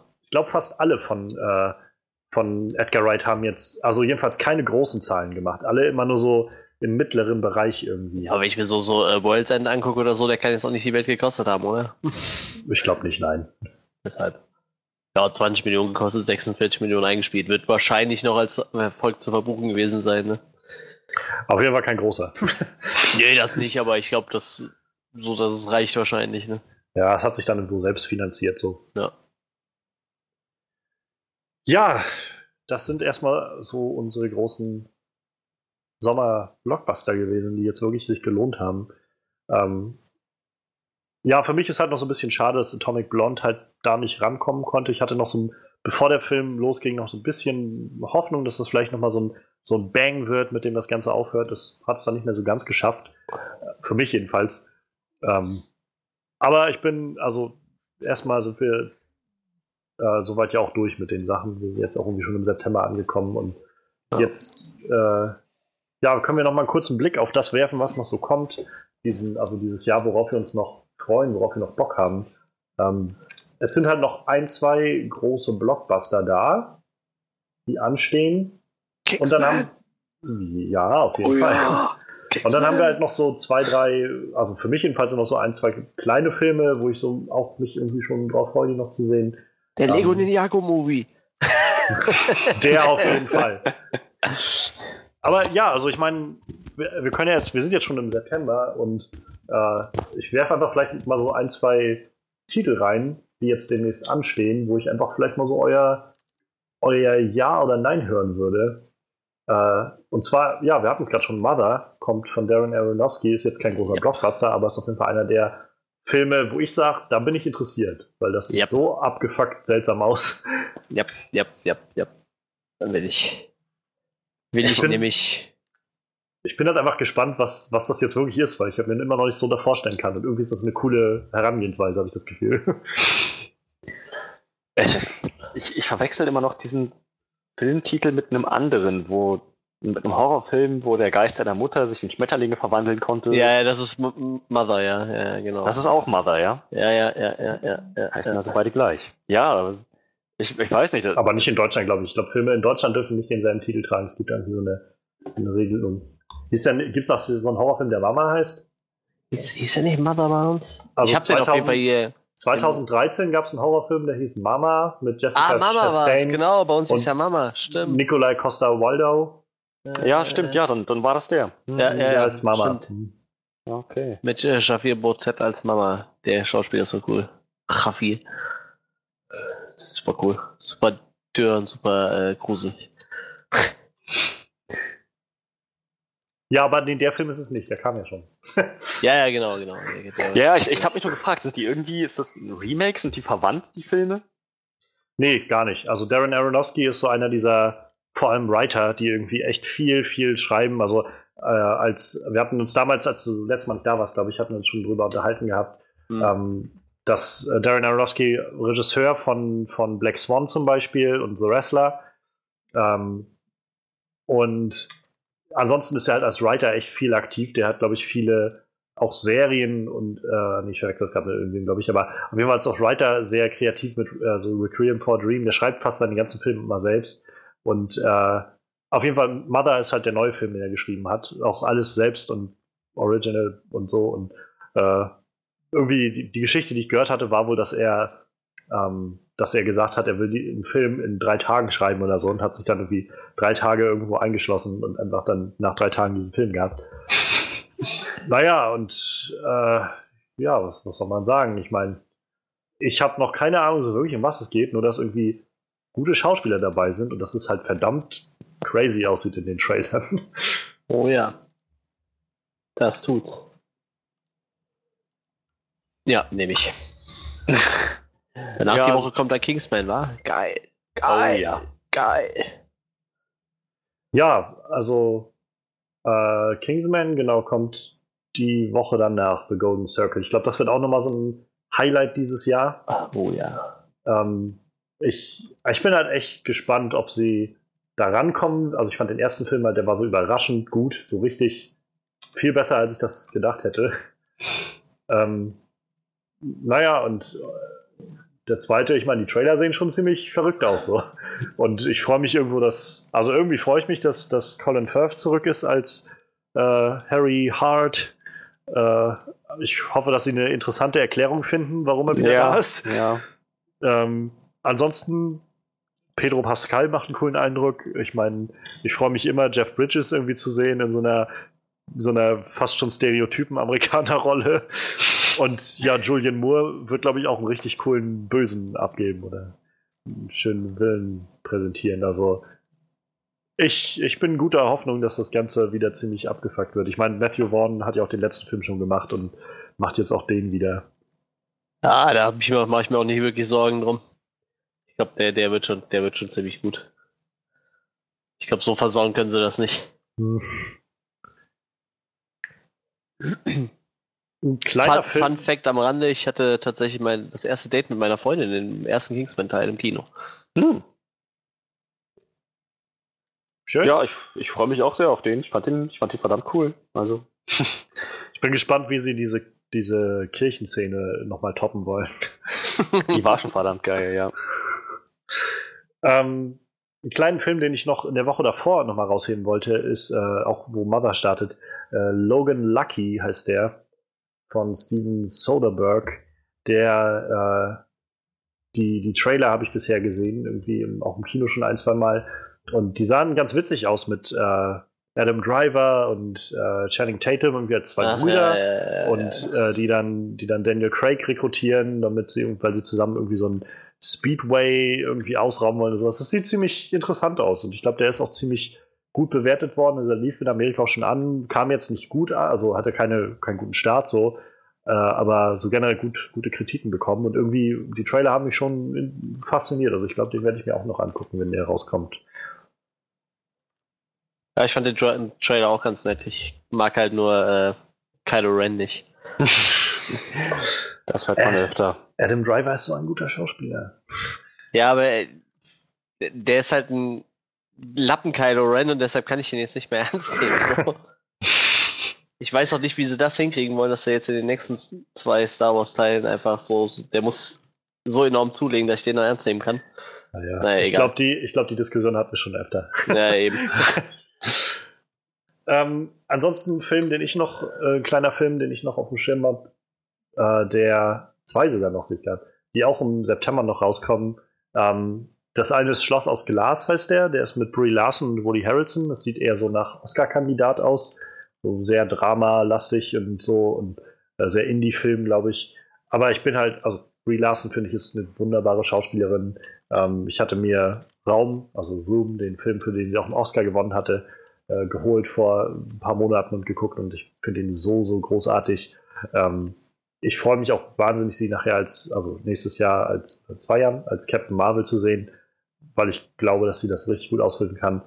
Und naja, also wie gesagt, sie hat schon einen Oscar gewonnen und das sieht wieder so nach Oscar-Kandidat aus. Da, da bin ich immer gerne dabei, auch bei Woody Harrelson, den mal wieder so zu sehen im, im Drama-Mode. Hatte der nicht auch schon einen Oscar? Oder Ich glaube, der hat noch keinen. Das ist so einer War der mal nominiert oder so? Das ist eine gute Frage. Ich habe da irgendwas im Kopf, dass da mal irgendwas war, warte. Also ich glaube, gewonnen hat er noch keinen. Ja, das kann sein. So, glaube ich, immer wieder einer dieser typischen Zwei, zweimal Schauspieler, nominiert war er. Bester Hauptdarsteller Ja. und bester Nebendarsteller. die halt immer wieder, ja, genau, die halt immer wieder so genannt werden als leider noch nicht gewonnen bisher, obwohl sie es eigentlich verdient hätten. Ich finde das total lustig, Wie weil Gary der, Oldman der, der so. macht halt manchmal so total lustige Blödelfilme oder so und manchmal, Ja, ja, manchmal so, der kann halt irgendwie alles. ganz, ganz genau. Also das war halt wieder das, wo ich bei War of the Planet for the Apes so erstaunt war, den in dieser Rolle Ja. zu sehen, wo er so völlig hart und irgendwie gnadenlos ist und so. Und dann, dann vor allem dann siehst du irgendwie in den, den Gesprächen so hinter, äh, so, also back, äh, behind the scenes und sowas oder einfach bei Interviews und so. Und der ist immer so voll lä lässig drauf und macht lauter Witze und ist total herzlich und liebevoll und so. Und dann kann er so einfach total ausrasten. Also in diesem Ja. Film jedenfalls. Das ist so krass. Halt ein richtig guter Schauspieler. Das ist halt, wenn du dann, das kannst du dann wahrscheinlich äh, ziemlich gut mit, mit Zombieland vergleichen. So, da guckst du dir Zombieland an und dann guckst du dir Planet, Planet, War for the Planet of the Apes ja. an. ja, Da merkst du einfach, was der für krasser. Ich finde auch so, bei Tribute von Panem, da wird der, da meint man ja öfter, sein Charakter wäre sehr lustig, aber eigentlich ist sein Charakter halt echt total die tragische Gestalt, ja. ja. ja. Und ich finde, das macht er auch total gut so. Also ich mag den echt sehr gerne. Ja. Äh, ein, noch ein zweiter kleiner Film, den ich noch rausschmeißen wollte, der auch in, in derselben Woche wie äh, Kingsman rauskommt, ist äh, The Book of Henry. Ähm, das ist der neue Film von Colin Trevorrow, Trevorrow. Trevorrow, wie auch immer. Auf jeden Fall auch so ein eher kleiner Indie-Film, der, glaube ich, so ein Herzensprojekt von ihm war, der in Amerika jetzt schon rauskam und sehr, sehr zwiegespältig aufgegriffen wurde. Und also, ich glaube, von den Kritiken bei, bei, äh, so bei, bei äh, Rotten Tomatoes ist er so ein bisschen durchgefallen, weil er halt genau auf dieser Grenze wohl steht, die so irgendwie empfehlens- oder nicht empfehlenswert ist für viele. Ähm, nur was ich gehört habe, ist, dass der Film halt ein sehr, sehr abstruses, also so eine sehr, sehr abstruse Idee und Prämisse dahinter haben soll. Und irgendwie hat mich das so ein bisschen gecatcht. Ich, ich möchte mir das einfach angucken und irgendwie selbst eine Meinung von bilden, weil das irgendwie interessant wird. Und dazu kommt, dass Colin Trevorrow ja auch der nächste äh, Regisseur für Star Wars Episode 9 ist. Also insofern, auch da bin ich gespannt, was er dann da gemacht hat. So. Aber ja, das wollte ich nur noch mal anbringen. Und ansonsten gibt es halt noch, glaube ich, einen großen Film, der im September rauskommt, den wir vorhin auch schon mal angesprochen haben. Und ich glaube, da überlasse ich Manuel einfach mal was zu sagen. Ja, da, da, kommt noch so ein kleiner Film am Ende des Septembers. Vermutlich wird es auf den hinaus, ne? Ja. Ja, äh, es, es kommt noch so ein, so ein Film mit so einem Clown. Der, der Lego S. Ninjago Movie. Genau. Cars 3. Jetzt mit Clowns. Nein, äh, natürlich, äh, S, S kommt noch dieses, äh, diesen Monat. Dieses Monat. Oh, ich, habe da so Bock drauf. Ich finde, sowas von scheiße gut. Und ich weiß, ihr werdet ihn nicht gucken wahrscheinlich, aber ich, ich werde mir sowas von reinziehen. Ich bin halt immer noch so. Ja. Da werde ich einen ganz, ganz äh, gruseligen, creepigen Flashlight zu machen, wenn ihr den nicht guckt. So, dass ich dabei schon die Hose scheißt. Nein, da, doch, ohne Scheiß, darauf würde ich mich freuen. Aber ich glaube, ich werde mir den Film nicht im Kino anschauen. Ja, ich gehe da fast von aus, dass du es nicht wirst. Ich ja, weiß also, nicht, das Ding ist halt irgendwie, ich glaube, das, das, das, das muss unglaublich gruselig sein, dieses Ding. Aber man hört immer und immer mehr, wie gut dieser ganze Film eigentlich sein soll. Und gerade auch gestern, als ich diese, die ganzen jungen Schauspieler da gesehen habe, so, es ist so, als ob du die ganzen Kids von Stranger Things zusammen siehst und dann nicht das Gefühl hast, oh, ich will mir die unbedingt noch mal bei Stranger Things angucken. So, es, ist, ja, ja. Also es wäre gelogen, wenn ich sagen würde, ich hätte nicht irgendwie, wer, hätte nicht irgendwie Neugier, dass ich den Film sehen will. Aber momentan ist auch mein Gedanke von, ich weiß nicht, ob ich das überlebe, noch, noch größer. So. Ja, ganz genau. Ich weiß noch nicht. Ich, ja. ich weiß es noch nicht. Ich keine Ahnung. Ja, ich weiß schon mal, dass äh, Javier Botet wieder mitspielt. Der wird wieder irgendwas ekelhaft Fieses spielen. Das ist immer gut. Es ist dieser ganz große, dürre Schauspieler, der in allen Horrorfilmen immer nur riesige, abstrakte Kreaturen spielen muss. Ah, das ist schon total gut. Wenn ich dem seinen Namen lese, dann, dann freue ich mich immer schon so. Und du erkennst seinen Charakter halt auch mal direkt, weil ich weiß, ich glaube, ich habe euch mal ein Bild von ihm gepostet. Der ist ja, er hat ja irgendeine Krankheit, die ihn ja. halt relativ groß und dürr wirken lässt und seine Hände und seine Finger, die sind halt alle, äh, ich sag mal, überdurchschnittlich lang halt, ne? Und deshalb, seine Charaktere sind immer sehr, sehr abstrus, wie er spielt. Ich habe auch so eine Vermutung, was er spielt, aber schauen wir mal. Ja, ich, also wie gesagt, ich weiß, natürlich kommt in der Woche auch sonst nichts anderes. Ähm, außer KS3, wenn ihr euch den reinziehen wollt. Mm, mal schauen. sonst wird das ja. spannend. Sonst, sonst setzt, ich, setzt ihr euch da hin und hört euch an, wie ich äh, es review. wir schauen mal, was wir da machen. ja. Nein, doch, der, der wird gut, der, der muss gut werden. Äh, also, habt ihr eigentlich schon diese äh, nur Clown-Vorstellungen äh, ja, gehört. Das ist übrigens dasselbe Kino, was halt die nur Frauen-Nummer äh, mit, mit Wonder Woman hatte. Also, ja. Ah. Und das ist ja gerade der Witz, weißt du, als das damals losging, äh, mit, als sie gesagt haben, wir machen eine reine Frauenveranstaltung für äh, für Wonder Woman, wo sich dann das, naja, das halbe Netz wieder darüber aufgeregt hat, wie sexistisch dann das ist, wenn man nur Frauen auf einmal da reinlässt und Männer ausschließt. Und dann ging es halt auch so los, ja, was macht ihr denn? Hä, werdet ihr dann irgendwie bei, bei S einfach nur so eine, so eine Clowns machen, Nummer machen? Und dann haben die jetzt gesagt, ja, wir machen eine Veranstaltung, wo ihr nur mit Clownskostüm kommen dürft. Das ist total geil. Das ist super geil. Echt. Da, und das da wird jetzt halt mega gefeiert. So, da würde ich so gern hingehen Einfach mit diesem Film mit dem Killer-Clown angucken, werden um mich rum nur Clowns sitzen. So. Das ist total gut. Das ist wahrscheinlich gruseliger wie der ganze Film noch. In einem Kino voller Clowns sitzen. Ja, ich weiß nicht. Also, ich würde da so ein paar Wildcard-Plätze verlosen von Leuten, die in Zivil dahin kommen dürfen. Die sich einfach zwischen die ganzen Clowns setzen müssen. Und die kriegen auch wirklich nur Plätze irgendwo in der Mitte zugewiesen, so zwischen den Clowns irgendwo. Oh. Nicht so eine extra Reihe für sich, sondern jeder einzeln irgendwo zwischen den Clowns. Ah, schön. Machen wir aus dem Film gleich noch eine Folterveranstaltung. Sehr schön. yep. Naja, ähm, gehen wir mal weiter. Wenn wir in den Oktober gucken, steht, glaube ich, Anfang Oktober nochmal einer der größeren Filme an. Und zwar ist das dann 5. Oktober Danny Villeneuves neuer Film Blade Runner 2049. Ähm, ich habe mir das Original jetzt endlich mal geholt. Ich bin noch nicht dazu gekommen, mir den anzugucken, aber der steht ganz oben auf meiner Liste von DVDs, die ich demnächst mir angucke. Und also ich weiß nur, jeder Trailer, den ich bisher gesehen habe, macht mir immer mehr Hoffnung, dass das eine verdammt coole Sache wird. Ähm, und dazu kommt dann so, also dieses Feeling, was darüber gebracht wird, habe ich das Gefühl, das ist das, was Ghost in the Shell eigentlich gerne gewesen wäre am Anfang des Jahres, so mit dieser, ich weiß nicht, ob man das dystopisch nennt, aber halt irgendwie sehr zukünftigen Welt, die irgendwie auch sehr kaputt wirkt und äh, naja, und dazu halt so die Nachricht, die man hört, irgendwie, der Film hat ein R-Rating bekommen und dauert irgendwie über zweieinhalb Stunden. Nur dieses, ganz offensichtlich hat Danny Villeneuve keine Abstriche gemacht, sondern gesagt, nee, ich habe eine Vorstellung davon und genauso will ich das durchziehen. Ryan Gosling ist in den letzten Jahren einer meiner Lieblingsschauspieler geworden. Ähm, da freue ich mich schon drauf, den zu sehen. Harrison Ford wird, glaube ich, eine coole Nummer werden. Also ich bin ziemlich, ziemlich gespannt, obwohl ich noch wenig über Blade Runner weiß tatsächlich. Ich habe das Buch gelesen und den ersten Film gesehen und bin mir ziemlich sicher, es braucht keinen zweiten Teil. Aber ich werde ihn mir trotzdem angucken, weil ich neugierig bin.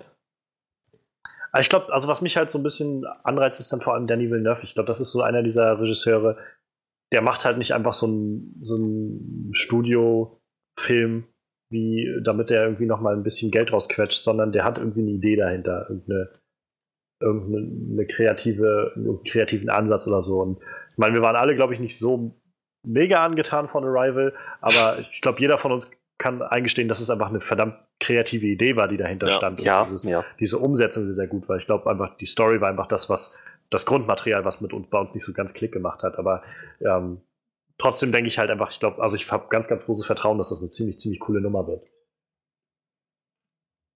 Ja, ich habe den ersten Teil nicht gesehen, ich habe das Buch nicht gelesen. Ich höre aber immer wieder, dass der wohl cool sein soll, vor allem von euch. Deswegen ja, schaue ich mir an. Und dann sehe ich gerade, dass äh, in derselben Woche kommt auch ein Film, der heißt Blood Simple. Und das ist der neue Film von den Coen Brothers, also äh, Regisseure von Fargo und Big Lebowski und äh, No Country for Old Men und so weiter. Oh. Ähm, ich habe den Film, also ich habe glaube ich noch nicht mal einen Trailer für den gesehen, aber Coen Brothers ist schon mal meistens so, ein, so eine Nummer, die man sich wahrscheinlich angucken sollte.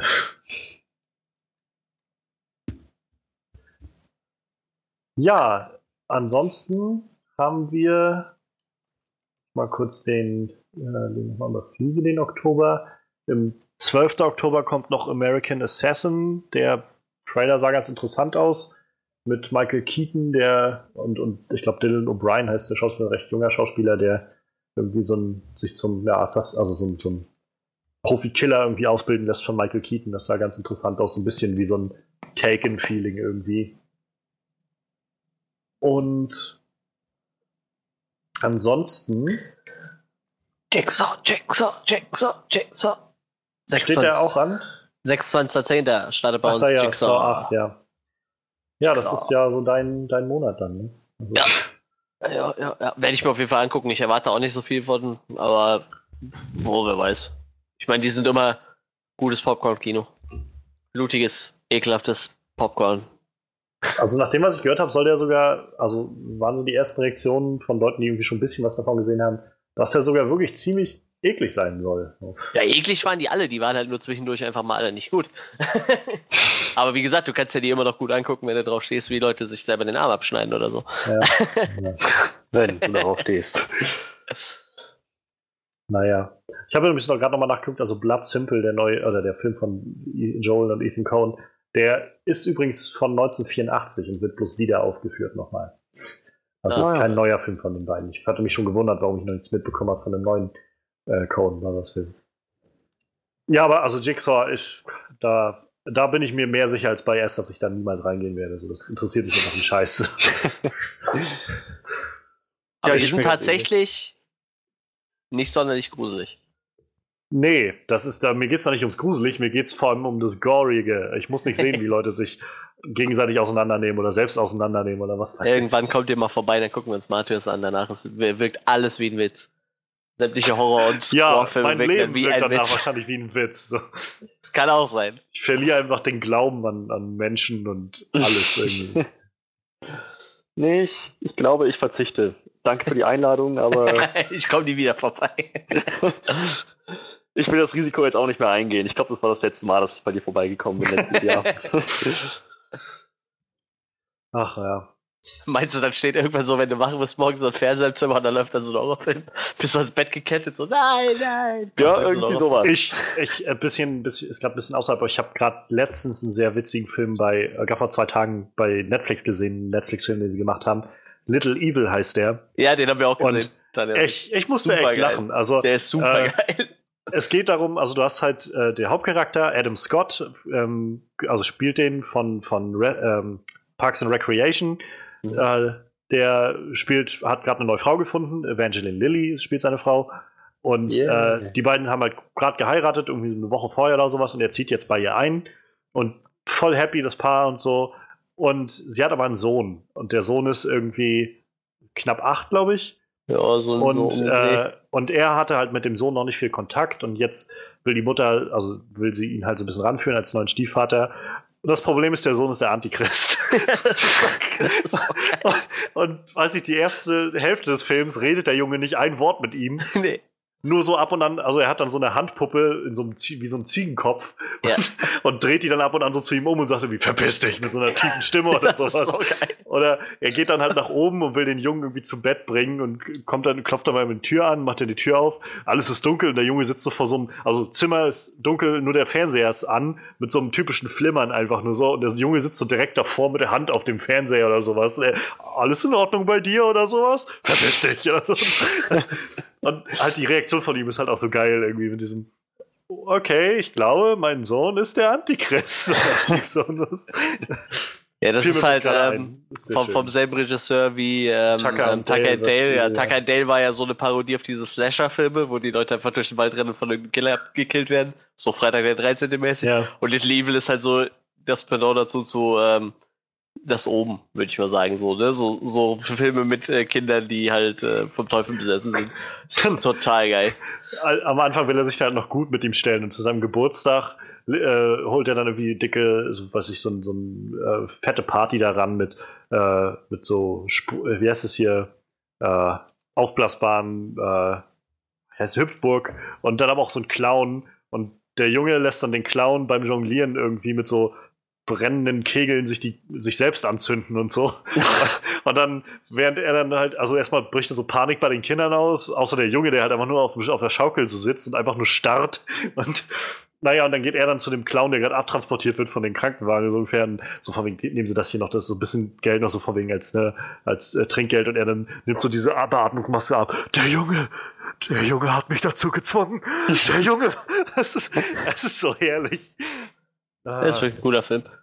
wenn er dann zu seiner, wenn er dann zu Evangeline Lilly sagt, du, sie gräbt ihn gerade aus dem Boden aus, weil der Junge ihn in so, einem, so einer Kiste verbuddelt hat im Garten. Und dann, der Junge hat mich im Garten verbuddelt und das machen Kinder nun mal, wenn sie, äh, wenn sie ihre Gefühle nicht ordentlich äh, ausdrücken können. Du bist der Erwachsene, du müsstest auf ihn zugehen. das ist so herrlich. Der Film war echt gut. Also ja, das war so ein richtig schöner Netflix-Film. Fiel mir bloß gerade ein, wo wir dabei Von wann ist der? Alles klar.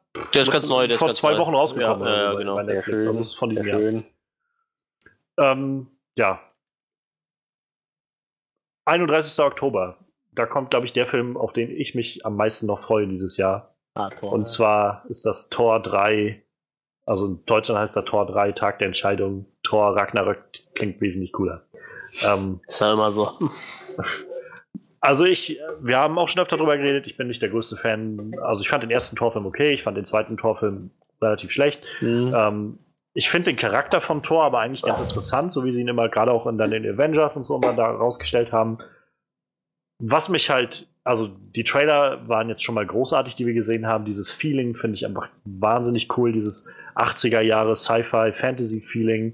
Ähm, sei es jetzt die, von der Musik, die dahinter steht, oder halt auch dieses, diese Inszenierung, ähm, dass wir Hulk da drin haben und Thor, die irgendwie zusammen aufeinandertreffen. Aber das, der größte Punkt, der mich halt verkauft wird, oder der mich halt kriegt mit diesen ganzen Dingen, ist halt Taika Waititi, der Regisseur. Ich habe mir gerade vor kurzem noch mal äh, Fünf Zimmerküche Sarg, also What We Do in the Shadows im Original angeguckt. Dieser Film ist einfach ein komödiantisches Meisterwerk, wenn ihr mich fragt. Das ist einer der kreativsten und witzigsten Filme, die ich seit Jahren gesehen habe. Auch äh, sein Film, äh, wo die wilden Menschen jagen, ist einer der auch so wirklich herzlich, witzig, spannend, rundum tolles, toller Film, tolles Paket. Und ich, also ich habe ganz, ganz große Hoffnung für den Film, dass Taika Waititi eine richtig coole Nummer auf die Beine gestellt hat. Kate Blanchett ist dabei, die eine der besten Schauspielerinnen ist, die wir momentan haben. Ihre Hella sieht unglaublich cool aus. Ähm, ich glaube, dass sie das alles in eine sehr interessante Richtung spinnen können. Das Ganze soll ja dann auch, glaube ich, relativ nahtlos irgendwo anschließen an Infinity War oder das Vorbereiten mit. Also ich habe ganz, ganz große Hoffnung und ich freue mich echt darauf. Allein dieser Shot schon aus dem Trailer, wenn äh, Hulk auf diesen riesigen Feuerdämon irgendwie draufspringt. Also yep, das, das ist schon genug, da bin ich, okay, ich bin dabei. Yep, yep. Und dann halt zu wissen, dass Taika Waititi das macht, das wird einfach herrlich. Ja, bin ich auch dabei. Freut mich auch drauf.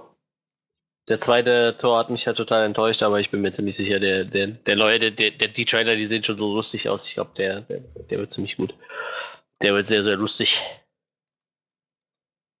Ja, Doctor Strange ist ja auch nochmal dabei. Ja, also es gab ja in mhm. den After-Credit von Doctor Strange schon das zu sehen und auch in dem internationalen Trailer, also japanischer Trailer, so war das, da hat man ihn auch nochmal gesehen. Ich bin gespannt, wie sehr sie ihn damit einbinden, aber gerade da er jetzt ja auch erst einen Film hatte, rate ich mal, dass sie, naja, dass sie da noch so ein bisschen Aufholbedarf haben, ihn noch weiter zu integrieren in das alles, was so kommt äh, im ganzen Marvel-Universum. Aber also ich, ich wie gesagt, das glaube ich noch, also ich freue mich, glaube ich, noch am meisten auf diesen Film. Das ist noch so am meisten erwartet bei mir.